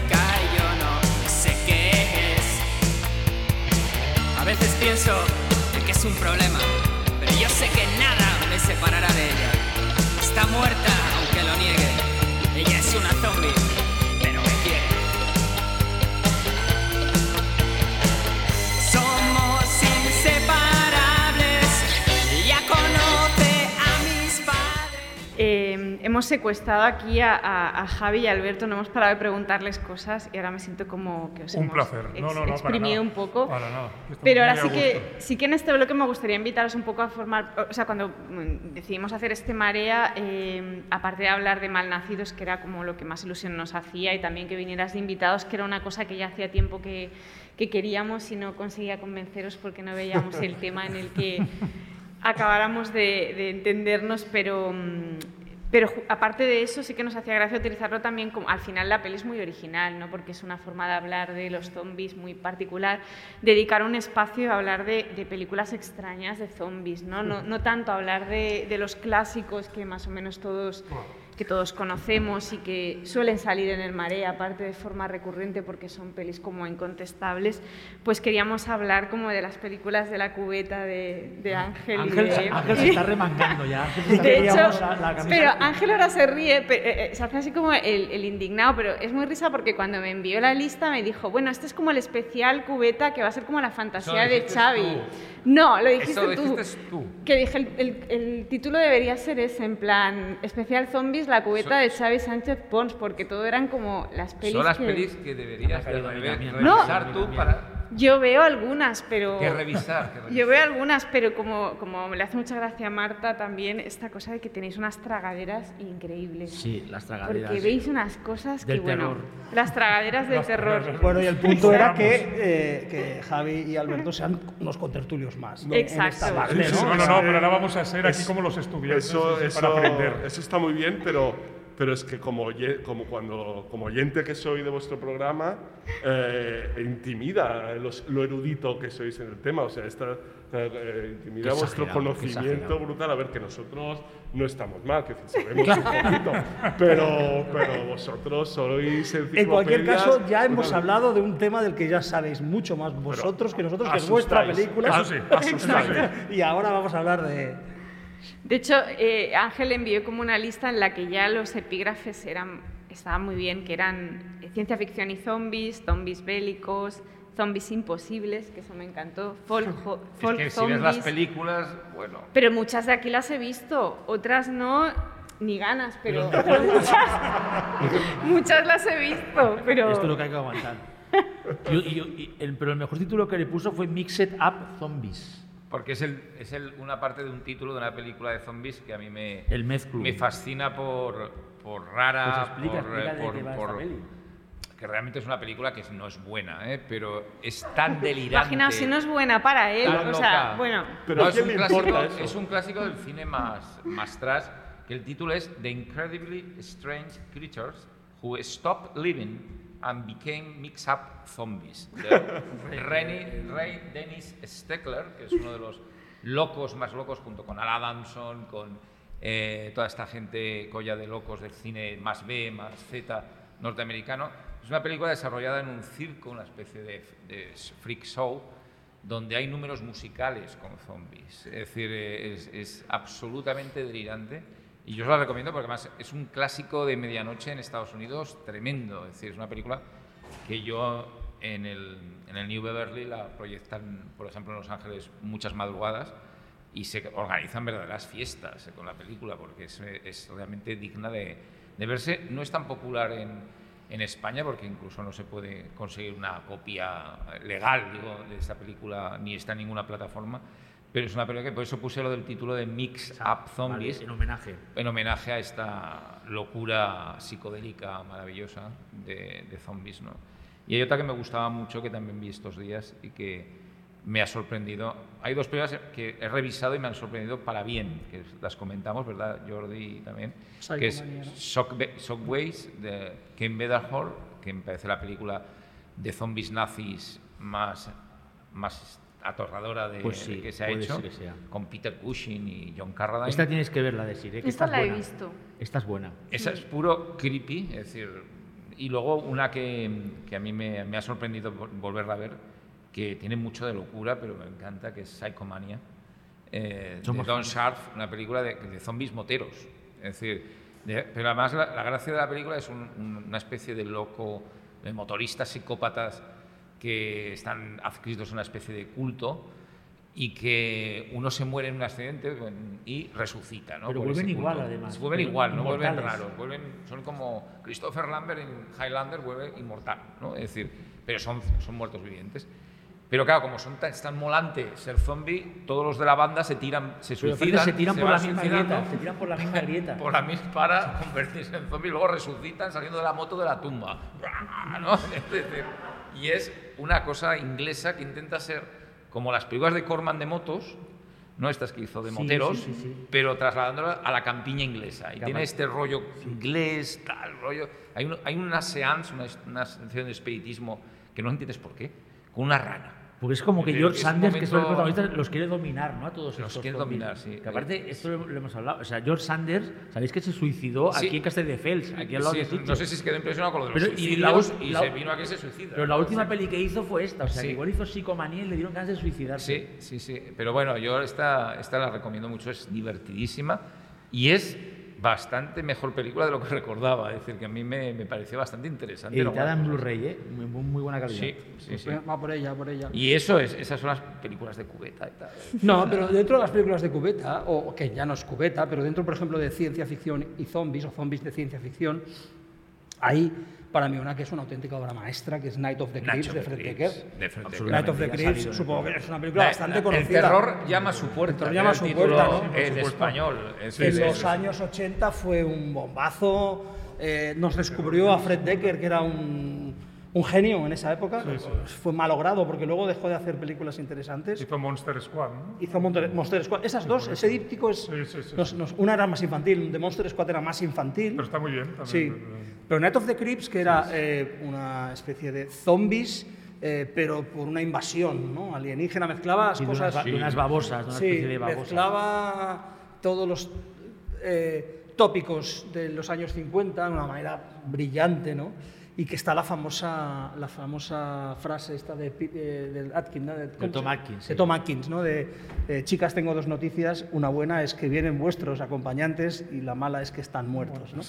Pero No. aparece el autobús Aparte de- que todos los personajes tenían nombres de, de actores y directores del cine de terror. Es decir, señor Hooper, hola, ¿qué tal? Soy, Soy el eh, teniente, Mr. el, el capitán Dante. Sí, soy el capitán Dante. Sí, Mr. Y luego el otro era el Mr. Carpenter. Bueno, era todo coña sobre el cine de la época y sobre... Sí, el instituto es Corman. Sí, el El Instituto Corman. Corman, sí. Esas cosas rarísimas de esas películas que mezclaban un montón de cosas y funcionaban bien, porque también era- había toda una parodia de las películas de John Hughes, sobre todo en la primera parte, que es como. y supongo que. Bueno, una eh, parodia, es- era un diálogo Sí, y de hecho, yo no sé, hecho, yo no sé si- son ¿es una película que contemporáneas, llegó a ¿no? funcionar muy bien o no? Tampoco. No mucho, luego se convirtió en una película muy de, de VHS, de alquiler. Pero es que el tío creo que. de VHS, seguro sí, que, la, la seguro que todos las vim- la vimos en. No, en- no, es que pues, efectivamente. El terror llama a su puerta. Era el. el- el- Pero La es una, película es se estrenó en pero el, terror llama a su Ah, puerta se estrenó en los cines y yo la vi en cine de reestreno, en la época Sí. de los 80, no me acuerdo, no sé de Yo qué también, año yo es. también. yo no sé, 86. 86 o así, y, y en el circuito este que hubo en Barcelona de cine de reestreno durante Pero fíjate que esos creo años. que es una película que todo este rollo era para mí era una parodia muy muy muy o sea, muy sofisticada en el fondo, la gente no fue demasiado adelantada a su tiempo, hasta que ya se riera de John Hughes, aún no tocaba, no sé si me Sí, explico. la sí, gente estaba como un poco, ¿no? Sí. Un tío tan- aparte con las referencias tan leídas de las películas de los 50, que cuando él, es muy curioso, cuando escuchas el audiocomentario de él, él es súper crítico con la película. Y dices, hijo, pues te salió una obra maestra y aún, ¿no? Diciendo, esto lo hubiera cambiado, ah, es que aquí yo era muy joven, ¿no? Oye, hijo, si es que es un clásico que ha durado por, por los años y por los años y que sigue siendo redescubierto constantemente, ¿no? De hecho, no acabó haciendo Robocop 3. Sí, sí. ¿verdad? A mí me gusta, ¿eh? Robocop 3. que Sí, sí, conste. sí, pero que Sí, pero acabó ya en la tercera, en la hay tercera que parte. con ganas también. Y no ha hecho mucha cosa más. Pero bueno. No. Creo que hizo televisión, algún capítulo Sí. de, de televisión y demás. Es que le afectó mucho que Monster Squad fuera un fracaso y entró en una de- depresión. Y entonces el tío se llevó un, un fiasco tan grande porque él se pensaba Fue el que lo iba a título en petar. español, ¿no? De una pandilla alucinante. pandilla. Creo Sí, que le dio sí, sí, bajón, sí, sí. dijo, no. Ah, pero está guay el título castellano, ¿eh? Una pandilla alucinante.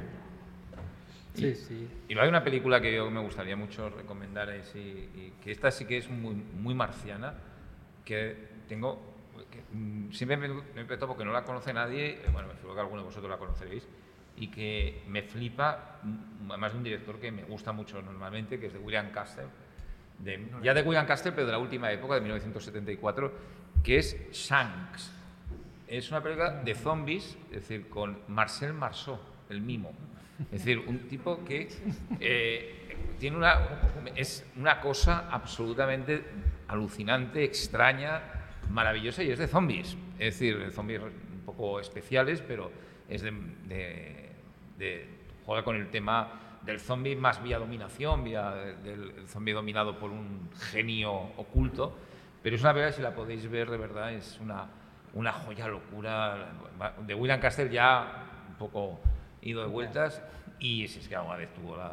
Bueno, siempre ha sido un, un visionario de muchas cosas, pero que coger a Marcel Marceau, ¿no? Un mimo y decir, vamos a hacer una película con Marcel Marceau, ¿no? que, es- que luego que, que lo hizo Mel Brooks, ¿no? Es decir, la última locura también salía Marce- el Marcel Marceau, pero bueno, que en- es, es sensacional. Y yo, una de las que también, eh, por culpa de Desi, he revisado estos días para, para el programa es... Te cae, te cae. Y una que creo que como locura, que lo tiene todo, me parece como vuestra película, pero vuestra película es mucho mejor. Eso hay que decirla. Pero como locura total es Zombie Holocaust. De, de Frank Kramer, que tiene Mad Doctors, guerra, eh, tiene caníbales, tiene todo por el Sí, precio de la totalmente. entrada. Es decir, y es una de las películas más brutas que se pueden ver, y es una película que algún día aquí en Sitges creo que la voy a repescar en, en una sesión de madrugada, porque en el curso, en el Blu-ray que ha salido en Estados Unidos es excelente, lleva una bolsa para vomitar, incluida de, lo, de, de cómo es la película, y realmente os, os- os puedo decir que es muy asquerosa, ¿eh? Eh, los que lo- a mí que me dan asco los gusanos y todo esto, bueno, Ah. no digo nada. Po- ¿Podemos usar ese tagline de tu- tuyo para promocionar la peli? De mejor que Zombie Holocausto. Ángel Sala. Yo diría que es, eh, sí, Pues sí podéis puedes utilizar. utilizarlo. Oye, y luego está la película italiana que tiene, no es la mejor de la historia, pero sin duda es uno de los mejores títulos de la historia, que es La invasión de los zombies atómicos. Hombre, O sea, de de Umberto Umberto Lenzi. ¿no? Otro respeto. clásico de los cines de reestreno, yo esta la Y de, vi. y de los Que, videoclubs. que- ¿sabes? eh, que cuando se habla de que era una revolución lo de que los zombies corrieran, esto ya lo había hecho Lenzi Hombre, en esta película. No, aparte que es un referente. Sí, sí. es un referente directo de Planet Terror de Robert Rodríguez, claro, ¿no? que, que prácticamente es un, un remake bonito, ¿no? La bien escena hecho, del mucho inicio con esos zombies saliendo Es del, avión, aparte que el, el clímax que se rodó en el parque del Tibidabo, No, cuidado. Paco Raval haciendo de Y hay- general y hay- hay- americano, es, un, es una maravilla. ¿eh? Yo esta película la vi. ¿Puedes repetirlo, Xavi? O sea, rodada, los que seáis de Barcelona o cerca. Sí, está rodada En parte en Barcelona. sí. Y no, os digo una cosa, esa película sí. la vi yo cuando vivía en Zaragoza, en un cine de Zaragoza, en Teatro Fleta, y claro, de repente el- la carcajada de todo el cine, porque se ve un momento aeropuerto de Zaragoza. Y están diciendo que están en no sé qué ciudad americana, no sé qué, aeropuerto de Zaragoza. Se rodó.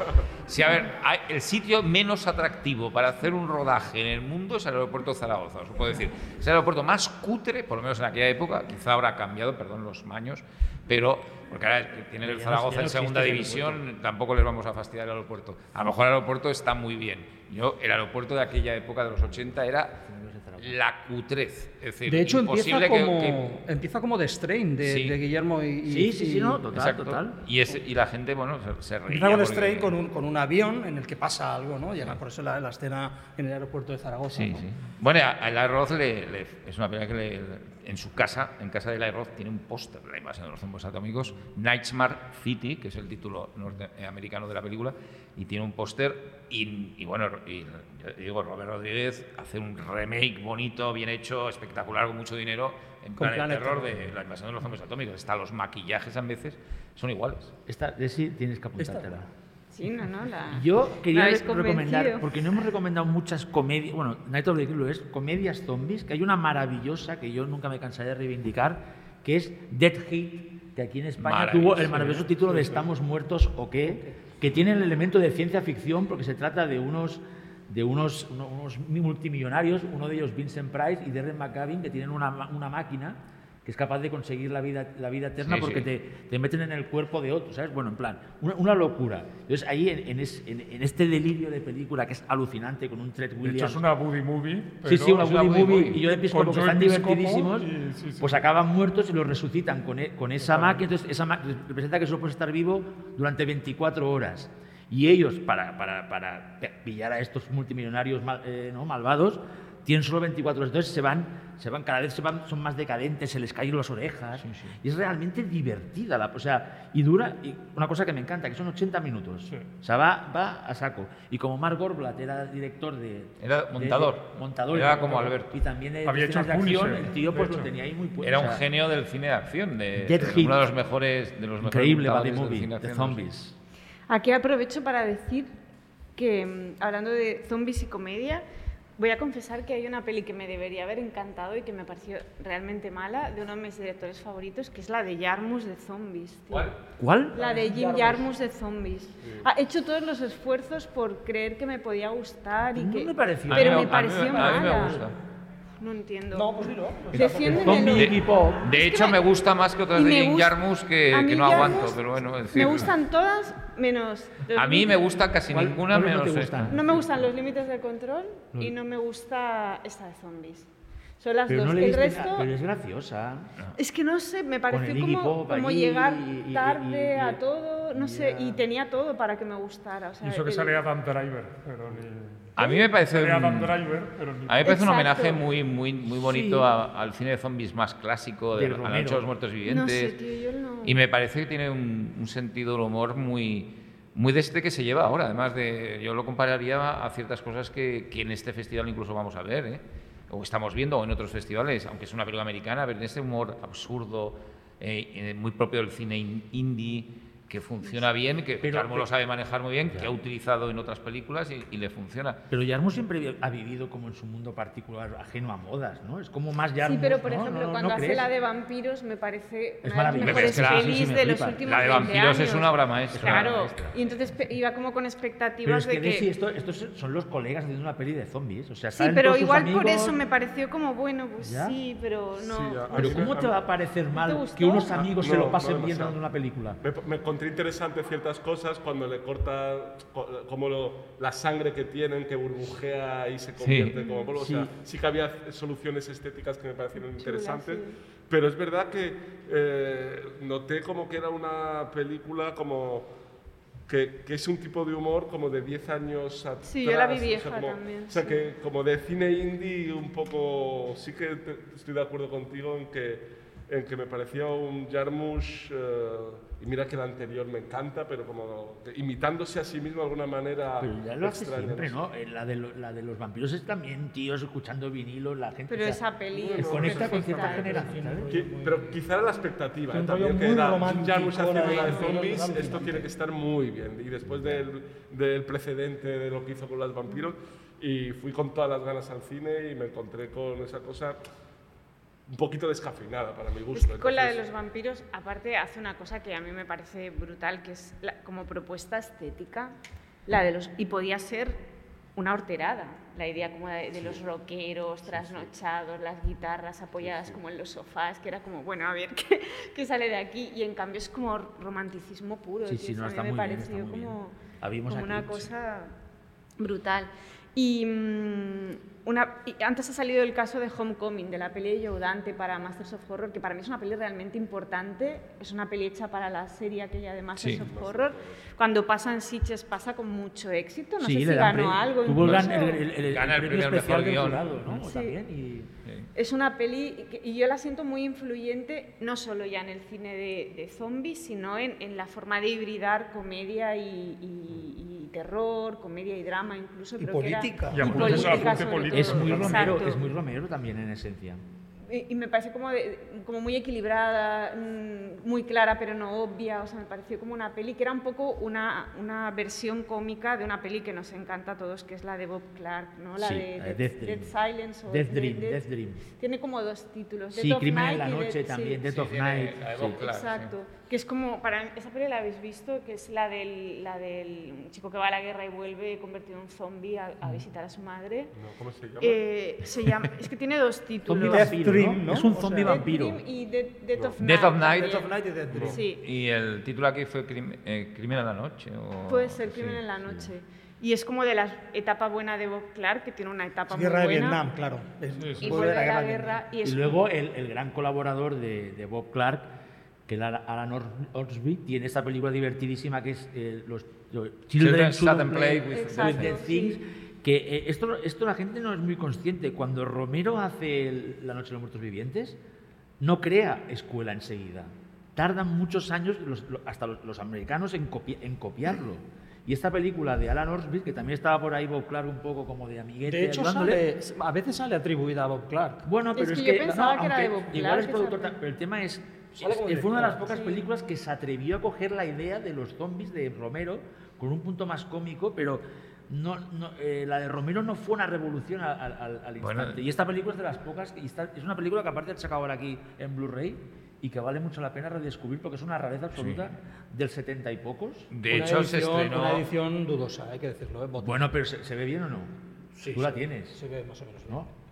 Sí, yo colecciono. Es comprador, este tipo de es comprador. Soy, colec- eh, soy coleccionista de Sí, este tipo sí, de sí. ediciones. Sol- Jordi solo compra Blu-ray, ya no compra DVD. Cuando ve DVD, siempre dice, no quiero plástico. Y yo le digo, tío, pero si el Blu-ray es plástico plástico también. No, o sea, dime otra razón. Y hay que decir que la eh, Children Shouldn't Play with Dead Things se estrenó en VHS como La Noche de los Muertos Vivientes 2. Es decir, fue Cierto, aquella época que la veías en el videoclub, hostia, hay una secuela de la nueva Romero. Era mentira. Pero, eh, pero la cogías ilusionado y lo veías, veías que no. Pero bueno, incluso la- sabías que era que no cuando la cogías, ¿no? Era aquella época que ibas a ver Tiburón 3 de Castellari sabiendo que Tiburón no 3D. era Tiburón 3, pero tú te autoconvencías. ¿no? Dices, "Bah, esta la de producir en Italia y tal. ¿no? De estas cosas que hacen los americanos, pero que. Y te, vamos a ver Tiburón 3, lo veías. No, no es Tiburón 3 ni de coña, ¿no? Pero, eh, bueno, cuidado, ¿eh? Que es mejor que Tiburón 3. que, que la, de, la de Flipper en el parque acuático era como para flipar. Y, la- y luego nada, la, la cuarta, ¿no? La de Michael Caine, que es, yo la recomiendo porque es una de las mayores tomadoras de pelo de la historia del cine contemporáneo, ¿no? Es decir, Sí, Tiburón, pero si, la si venganza. hablamos de, de lo que se tardó en copiar a Romero, hay una película de Vincent Price que es la primera adaptación, creo, de Soy Leyenda, que es la del último hombre sobre la Tierra, creo, que los zombies de la Noche de los Muertos Vivientes, o sea, Son- hay, sí, hay planos que los pones fuera de contexto, los enseñas y todo el mundo te dirá que eso es de la Noche de los Muertos Vivientes. Totalmente, pero totalmente. calcados, ¿eh? O sea, eso lo fusiló, pero vamos. Y, y una de Edouard Lecan, que es de, eh, se llama Invisible Invaders, que es unos extraterrestres que resucitan a los muertos para invadir la Tierra. Es una idea que ya la tuvieron en, en Cutre los de Plan 9 From the Space. Pero en en la de Invisible Inva- Invaders, las, las- los maquillajes de los muertos vivientes son prácticamente iguales que los de Romero también. Sí, sí. Es decir, Y que- incluso, incluso en White Zombie, que es del año 30 y nada, Maravillosa. Lugosi, salen unos zombies que también son idénticos a los que... No, pero Romero seguro que era fan, ¿eh? porque le encantaba el terror clásico, Sí, tanto sí, sí, el- el, cine como los, los, los, los, los cómics de C, o sea que el tío estaba puestísimo. ¿eh? Y a mí me gustaría hablar de tres pelis que creo que son... Que no Uy, hemos- a ver, no, ¿qué pelis? Una, una es una de las pelis de zombies que más miedo me da de, de la historia del cine, que es No profanar el sueño de los muertos. Hola, maestra. Que no la habíamos Bueno, puesto pero en... esto es- bueno, pero esto Y es, y es dire- que esta esta sí es es un dire- es clásico. que es una rareza, esto es un clásico. Y esta es directamente, sí que proviene, digamos, de, de- del éxito, bueno, de Romero. De ¿no? Romero, Es decir, pues. estirar del Sí, hilo sí, de sí, Romero, completamente. evidentemente. Pero fíjate que hay una cosa que a mí en las pelis de muertos y de, de- o sea, de zombies que es incorporar la morgue dentro de la peli. O sea, eso a mí me aterrorizaba de niña y me sigue aterrorizando. Es que da la escena la morgue, es sí, decir, sí. no el zombie al que te encuentras en el campo, porque, eh, o sea, no es- antes de que se haya sentado como la invasión zombie, ¿no? La idea de verte en una morgue y que se levante un cadáver de... Sí, que sí, es como... Sí, pero, pero y es eso algo, ahí... pero es algo bastante habitual. O sea, para que se levanten los zombies tienen que ir a sitios donde hay muertos. que te- Sí, pero en muchos casos empieza bordes. la acción donde ya está la invasión, Sí, ¿no? En algunos casos sí. Y en, y en ese caso, ¿no? La idea como de que es como que empieza ahí, ¿no? Que, y, y- y sobre todo porque la representación gráfica y visual de, de la idea de, mor- de comerte a... porque son... muerden, ¿no? O sea, en la de- caníbales. son caníbales. Y juegan con la idea de, de- de- que ahora es muy normal de cómo el ser querido, ¿no? Que vuelve de la muerte y al principio sientes ese no, en plan, ah, no estaba muerto y, y se, y vamos, se aprovechan de ese, de ese factor emocional. que los de Romero, ¿eh? Tienen un poquito Sí, más de sí, sí, tiene- que los de. Romero. Y luego la, la- la parte del asedio final en la ermita esa en el cementerio es uno de los mejores asedios para, de la historia del cine de terror. O sea, es, es terror puro, o sea, realmente. Y luego de esta idea que dice, que comentáis del muerto que viene y de alguna forma, no sé si quiere rendir cuentas o quiere ver cómo sigue la realidad cuando él vuelve. A mí hay una peli eh, francesa, creo que es, no sé, belga o francesa, creo que es francesa, que se llama Les Revenants, que es la Sí, peli sí. de Robin Campillo, que si no, no sé si la habéis visto, pero es alucinante porque es co- plantea como una invasión zombie realista, que es la idea de qué pasaría si ahora nuestros muertos volvieran a casa. Hubo Entonces, Y aparte que una tiene una, serie una serie de sí. televisión después que está muy bien. Exacto. Yo la serie no la he visto, pero la peli de Campillo, lo, lo guay, Campillo es como guionista de Loren Cantet, de algunas de sus pelis, así, es que lo plantea como fun- qué pasa eso a nivel psicológico, ¿no? ¿Qué pasa cuando las familias reciben a, a los muertos, que aparte vuelven como tal y como se fueron, pero con como una especie de, de bloqueo Sí, extraño que Ya, ya, no- sí, sí, y también a nivel administrativo, Sí. porque tienen que decidir qué tiene que Todo hacer el gobierno con, con esta gente, los exacto, retornados. y político, ¿no? Como ¿Qué ¿Qué, pasa qué con estatus le, país? le dan como ciudadanos? ¿Son ciudadanos? Sí. Les damos otra vez un... O sea, que es muy curiosa. la Es peli. una peli súper Y la serie está muy bien también. Sí. Bueno, la serie Y- para y mí y hay- es el Twin, Peaks, el Twin Peaks francés. Sí, y aparte hay una serie, que hablamos de series, y yo me, porque me va a tener que ir, os va a tener que dejar. Eh, hay una serie que yo quiero recomendar mucho, ya que habéis abierto el cajón desastre de las series, que es de- Dead Set de, Sí, de Jan de Mange, bien. que, Sí, sí, sí. que es el, uno de los que está detrás de Love- Brooker, Lovecraft- Love- Brooker, sí, Country. Y un tío, más un director estupendo, el de 71, una película que se vio en Sitges también, y que es aquello de meter a los zombies en un gran hermano. Sí, ahora han hecho un Sí. remake brasileño hace poco Sí. de, de- de- de lo mismo, con la misma idea, ¿no? Y eh, bueno, y es lo que todos estamos deseando, además, un día, que, que eso, que eso pase, que estemos viendo Gran Hermano, de repente Jorge Javier Vázquez se convierta en zombie. ¿no? Fíjate que, es- es- es- fíjate que creo que Telecinco para la promoción de Malnacidos puede hacer algo así, ¿eh? Ah, Yo creo que lo debéis hacer. Podría meter un zombie en Gran Hermano. En la Isla de las Tentaciones. Pero podéis, eh, pues lo podéis hacer que, que los de Sálvame, se- como se disfrazan los de Sálvame cada semana, En Sálvame, ¿Sabes? Sí, sí, sí, sí. Pero ¿cuándo para-? ¿Por qué que que Telecinco- Lidia Lozano se disfrace de zombie Chelo, nacional? Chelo, Chelo vestida de o algo así. zombie, por ¿Por qué. Telecinco no convierte supervivientes en un verdadero survival con zombies? Pero- es decir, es decir, en aquella. Además es que es verdad, pa- para Super López metieron a una capa de, su- de Super López en Gran Hermano y había un momento que Aramis Fuster sup- agarraba la capa de Super López. Pues, podrá por ejemplo. pasar, podrá pasar. Eso que decíamos antes de que las películas a veces copian a la realidad y la realidad a las películas, pues, pues, pues puedes pasar. Y- Perdona que ya he vuelto a hacer publicidad de, de Malnacidos, que ya he pensado que hace rato que no se habla. Y luego otra peli que, se- que no hemos comentado y que también es muy importante, que es, es Reanimator, ¿no? La peli de Stuart Gordon. que- totalmente. que Es al otro final- clásico. ¿Qué decir de. Reanimator? Bueno, decir Ángel- que, que Ángel se iba y cuando Bueno, ha que salido aquí- re- que Ya que añoramos a, a. Stuart, ¿no? Eso sí que el pobre que nos dejó este año. Que aquí hubo desmayos, ¿no? O no sé qué pasó. Aquí en Sitges hubo un famoso desmayo, yo no tengo muy claro, yo, no era- yo entonces no Tú era el director. No, yo, pero no era el director, por Tú favor. estabas en la sala, ¿qué Yo puedes estaba en la contar? sala de la- a, a tres filas del desmayo A tres filas solo, imagínate. y, y yo creo que sigo, sigo intentando sacarle al director de entonces, Juan Luis Guas, si no fue todo un montaje. Pero bueno, eh, Bueno. pero funcionó de había una maravilla. ambulancia decir, fuera una cosa- también, ¿verdad? Había un Sí. gag que había una De hecho, ambulancia el fuera. impacto de la película aquí en el festival abrió telediarios. Sí. O sea, fue la noticia de... de- de- de Y aparte, ¿os acordáis que esa película- impactante, ¿no? eclipsó en Sitges aquel año al Día de los Muertos. Es decir, Reanimator, el Día de los Muertos, la película que todo el mundo quería ver, y de repente el día de antes se pasa Reanimator y el propio George Romero, que estaba, se quedó como, hostia, es decir, es- nos han- me han fastidiado el, el tema porque no gustó el Día de los Muertos. Y encima ganó todos los premios Reanimator y el pobre George Romero Pues me parece si no me llevó equivoco, es la peli uno. favorita de zombies de Alberto, ¿no? ¿Perdón? Es tu, tu, tu peli favorita de Dios de Dead, más que Dawn of the Dead, ¿no? ¿Me De comentabas? la trilogía, No, no, no, no, eh, no, al revés. O sea, a O mí tú, la que más tú. me gusta, vale, me he liado, entonces. mi peli favorita de la trilogía es esta. Ya sé que luego Romero hizo más películas de, de zombies, pero creo que el, el- la noche, el amanecer y el día son una trilogía. Y a mí la que más me gusta es el amanecer, pero creo que es mejor película el día de los muertos. Javier, O sea, que el es Día de los de ellos Sí, de Es que es muy buena. maestra. Nos lo Es es preguntaste el otro día Vale, y vale, yo vale. sí que prefiero claramente el día. Bueno, es que de es brutal, ¿eh? De hecho, yo creo que igual sigue necesitando que se reivindique. Venga, Ángel tiene que dejarnos las obligaciones del director y artístico. Lo que pasa es que el Día de los. Muertos, cada vez que la ves es mejor, ¿no? Sí, O sea, cada visionado del Día de los Muertos, la película gana. Gana enteros. ¿Y tu favorita, Javi, cuál sería?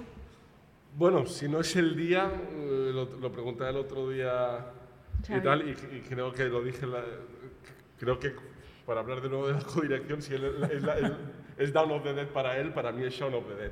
Que no es verdad, porque yo prefiero El Día de los Muertos, que posiblemente sea mi peli de zombies favorita.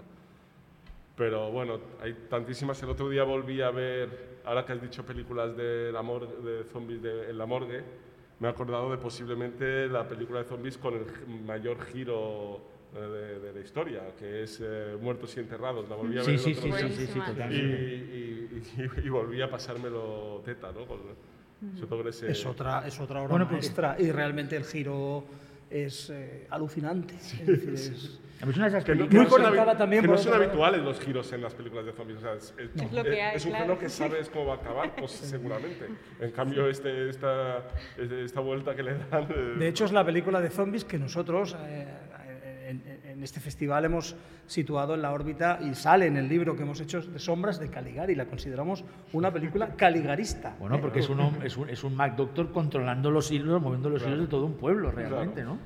De hecho, Gary Sherman decía que quería hablar sobre el totalitarismo. Sí, sí, sobre eso. es- o sea, es es. que. Pero bueno, eh, Muertos y Enterrados recuerdo que yo la descubrí en el videoclub y esas, esas cosas raras, que esas películas que antes veíamos en familia, que eran muertos y enterrados, Sí, sí, sí, de sí, ver, sí, con familia y también. recuerdo la conmoción cuando se da cuenta el, el- ¿cómo se llama? La- El James Valentino, James Valentino. De, lo, de lo que está pasando. Me acuerdo en casa como un shock, pero de esos de. ¡Ostras! Y la primera secuencia, sin Sí, sí, no, no, nada, es- es, un es shock una crueldad absoluto, inhumana, sí, de, o sí, sea, de los arranques más increíbles del cine fantástico es la Bueno, es maravilloso secuencia la de- idea esa del pueblo trampa, ¿no? Sí, y, sí, sí. Y- y- y para qué usan esa trampa, es decir, es, es alucinante. luego es una, una de las películas de zombies más originales de la, de la Sí, historia. yo ¿eh? O sea, de- está de por eso. terror en general. Y yo creo que también está es a reivindicar el remake que hizo Tom Savini de, de La Noche de los está muy bien, sí, sí, sí, sí. Está muy bien, o sea, en su momento pasó un poco sin pena ni gloria, Pero parecía era que, había hecho- un que- parecía la misma película en color, Pero no lo es. ahora no es la misma No película. lo es. y en fin- sí, sí. Y hay un personaje, la- ya es una heroína, ¿no? Cambia el personaje de Bárbara de ser como una especie de Scream Queen que está ahí gritando es- toda la no, pero está película, pasa a estupenda ella, la, está la estupenda. Y sobre todo en el tramo final, todo lo que cambia de la película original es increíble. Y, es, y, es, y hasta cinematográficamente está mejor de lo que parecía. Además, el, gui- el guion es, es de George. Romero, o Sí, sea, sí, sí, sí, firmado, total. y, y tiene, y está producida y tiene, o sea, Tom Savini, le, dio- o sea, le dieron la alternativa, o sea, se la dio George. Romero, y entre los conocedores de George. Romero está considerada la película de los 90 de zombies de Romero, de Sí, Romero sí, aunque sí, no la sí. dirigiera él. Sabes que cada década ha tenido una película de zombies cuando estuvo vivo.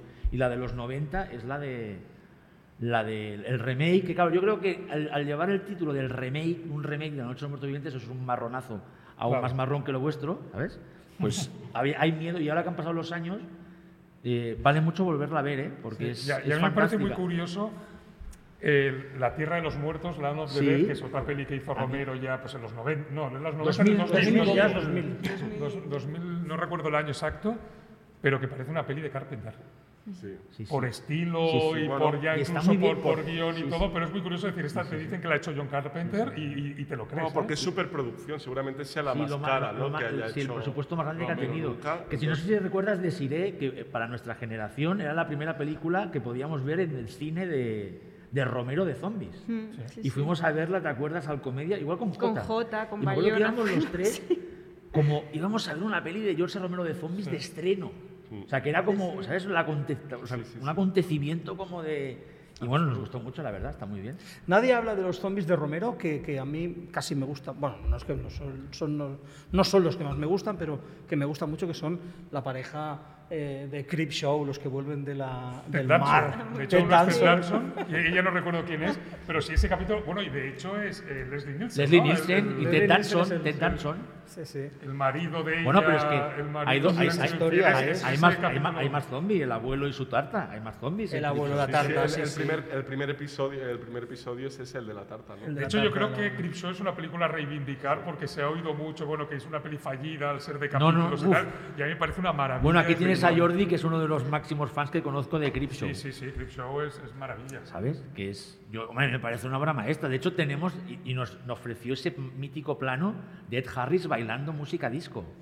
Es que eso sí, No, no, no, no, la Cuando Ed. Harris aún no le habían. O sea, no era Ed Harris. Sí, sí. Se- No sé si recordáis la escena, pero es de La tía claro, no, no, claro, Bailando ahí con un polo con Esa borrachera, ¿no? La, la borrachera ahí en la casa que, toman, que están Sí, bailando. sí. Yo cuando vino aquí a recoger el premio que le dieron, le quería recordar. Ed, me gustaste Tu mucho mejor Creepshow". papel, Ed, Exacto. fue No, no.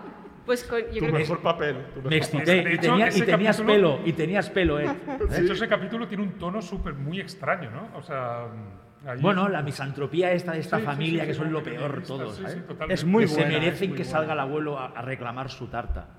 A mí la idea está de Ed Harris bailando con pelazo, ¿no? Que No, no, No, no, pero el que no lo haya visto lo recomiendo. El baile como- de Harris en esa película es, Es increíble. Pelazo, además. Pelazo que- tampoco, tampoco. Sí, pero tenía pelazo. Pero tenía pelo, tenía pelo un poquito. Las matita, comparaciones ¿no? son Hay odiosas. que aclarar pero, que Javi escucha, es experto en el tema capilar en las películas, es verdad, es como una Bueno, me interesa, me interesa. Escúchame, Desi, Desi, Creo que un director tiene que tener, estar por todos los detalles y a veces La comparación es odiosa, pero el baile de Harris solo puede ser superado por el de Van Damme en Kickboxer. Exactamente. Cuando va que- ciego, que eso Sí. me- Rivalizan, no sé quién gana. Eso para mí. A mí me hace ilusión dejar el Marea, acabar esta de Marea con Van Damme. ¿Te imaginas una pelea hecho. entre ellos dos? A ver quién baila mejor.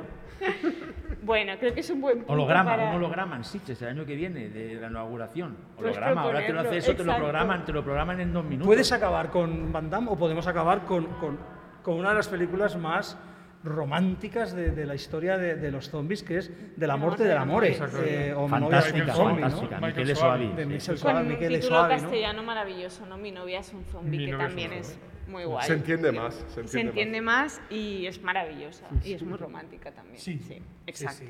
Muchas gracias a los que habéis venido al Marea hoy en directo, aquí- no en directo, pero, pero en directo. Bueno, no, sí, en directo, ha aquí, sido live, ha exacto. sido live.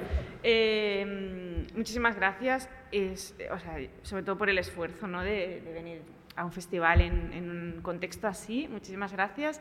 Muchas gracias al Festival de Sitges por acogernos y por dejarnos hacer aquí el Marea. Gracias a nuestros invitados, a Javi y Alberto. Es un honor. Un placer, no, que no, os no, habéis es tenido nuestro. aquí secuestrados tanto rato y esperamos que Y- volváis otra vez a- al Marea como invitados, Nos como llamas y público aquí estaremos. y- y de todas formas. Mucha suerte con la peli. Gracias, ha sido un placer. Qué guay. Y muchas gracias a mis compañeros. Ángel se ha ido ya, pero Sí. gracias Jordi y... Gracias a ti, como siempre. y Xavi. Muchas gracias a la gente de María Nocturna que están aquí. Ignasi está también. Radio Primavera, exacto, a Radio Primavera. Los he citado a ellos antes que, bueno, a todo Radio Primavera. eh, a Marta, a Izaro, a Rob, eh, muchas gracias por haber estado aquí ayudándonos con toda la logística y a los técnicos. A Nacho, me parece que me lo dejo también. ¿Me falta alguien? ¿Me olvido de alguien? No me olvido. Bueno, Ex- los quieres a todos, los queremos a todos. Andrei Ignat Vlad, que tiene el apellido más cool del mundo y tengo que decir el Sitges, segundo. sí, descendiente directo. Exacto, porque, a ver, su apellido es Vlad, Vlad, V-L-A-D, o sea, el técnico de Marea su- Nocturna. qué Y no es mentira, es real. o Tendría sea, que estar aquí con micrófono. yo creo. ¿Verdad? Yo también creo que debería entrar de vez en cuando. Yo siempre le saludo el primero cuando lo veo por si acaso. Es que es maravilla, vamos. Sí. Muchísimas gracias a todos y el próximo Marea en breve. Gracias, Sí, gracias, bueno. gracias.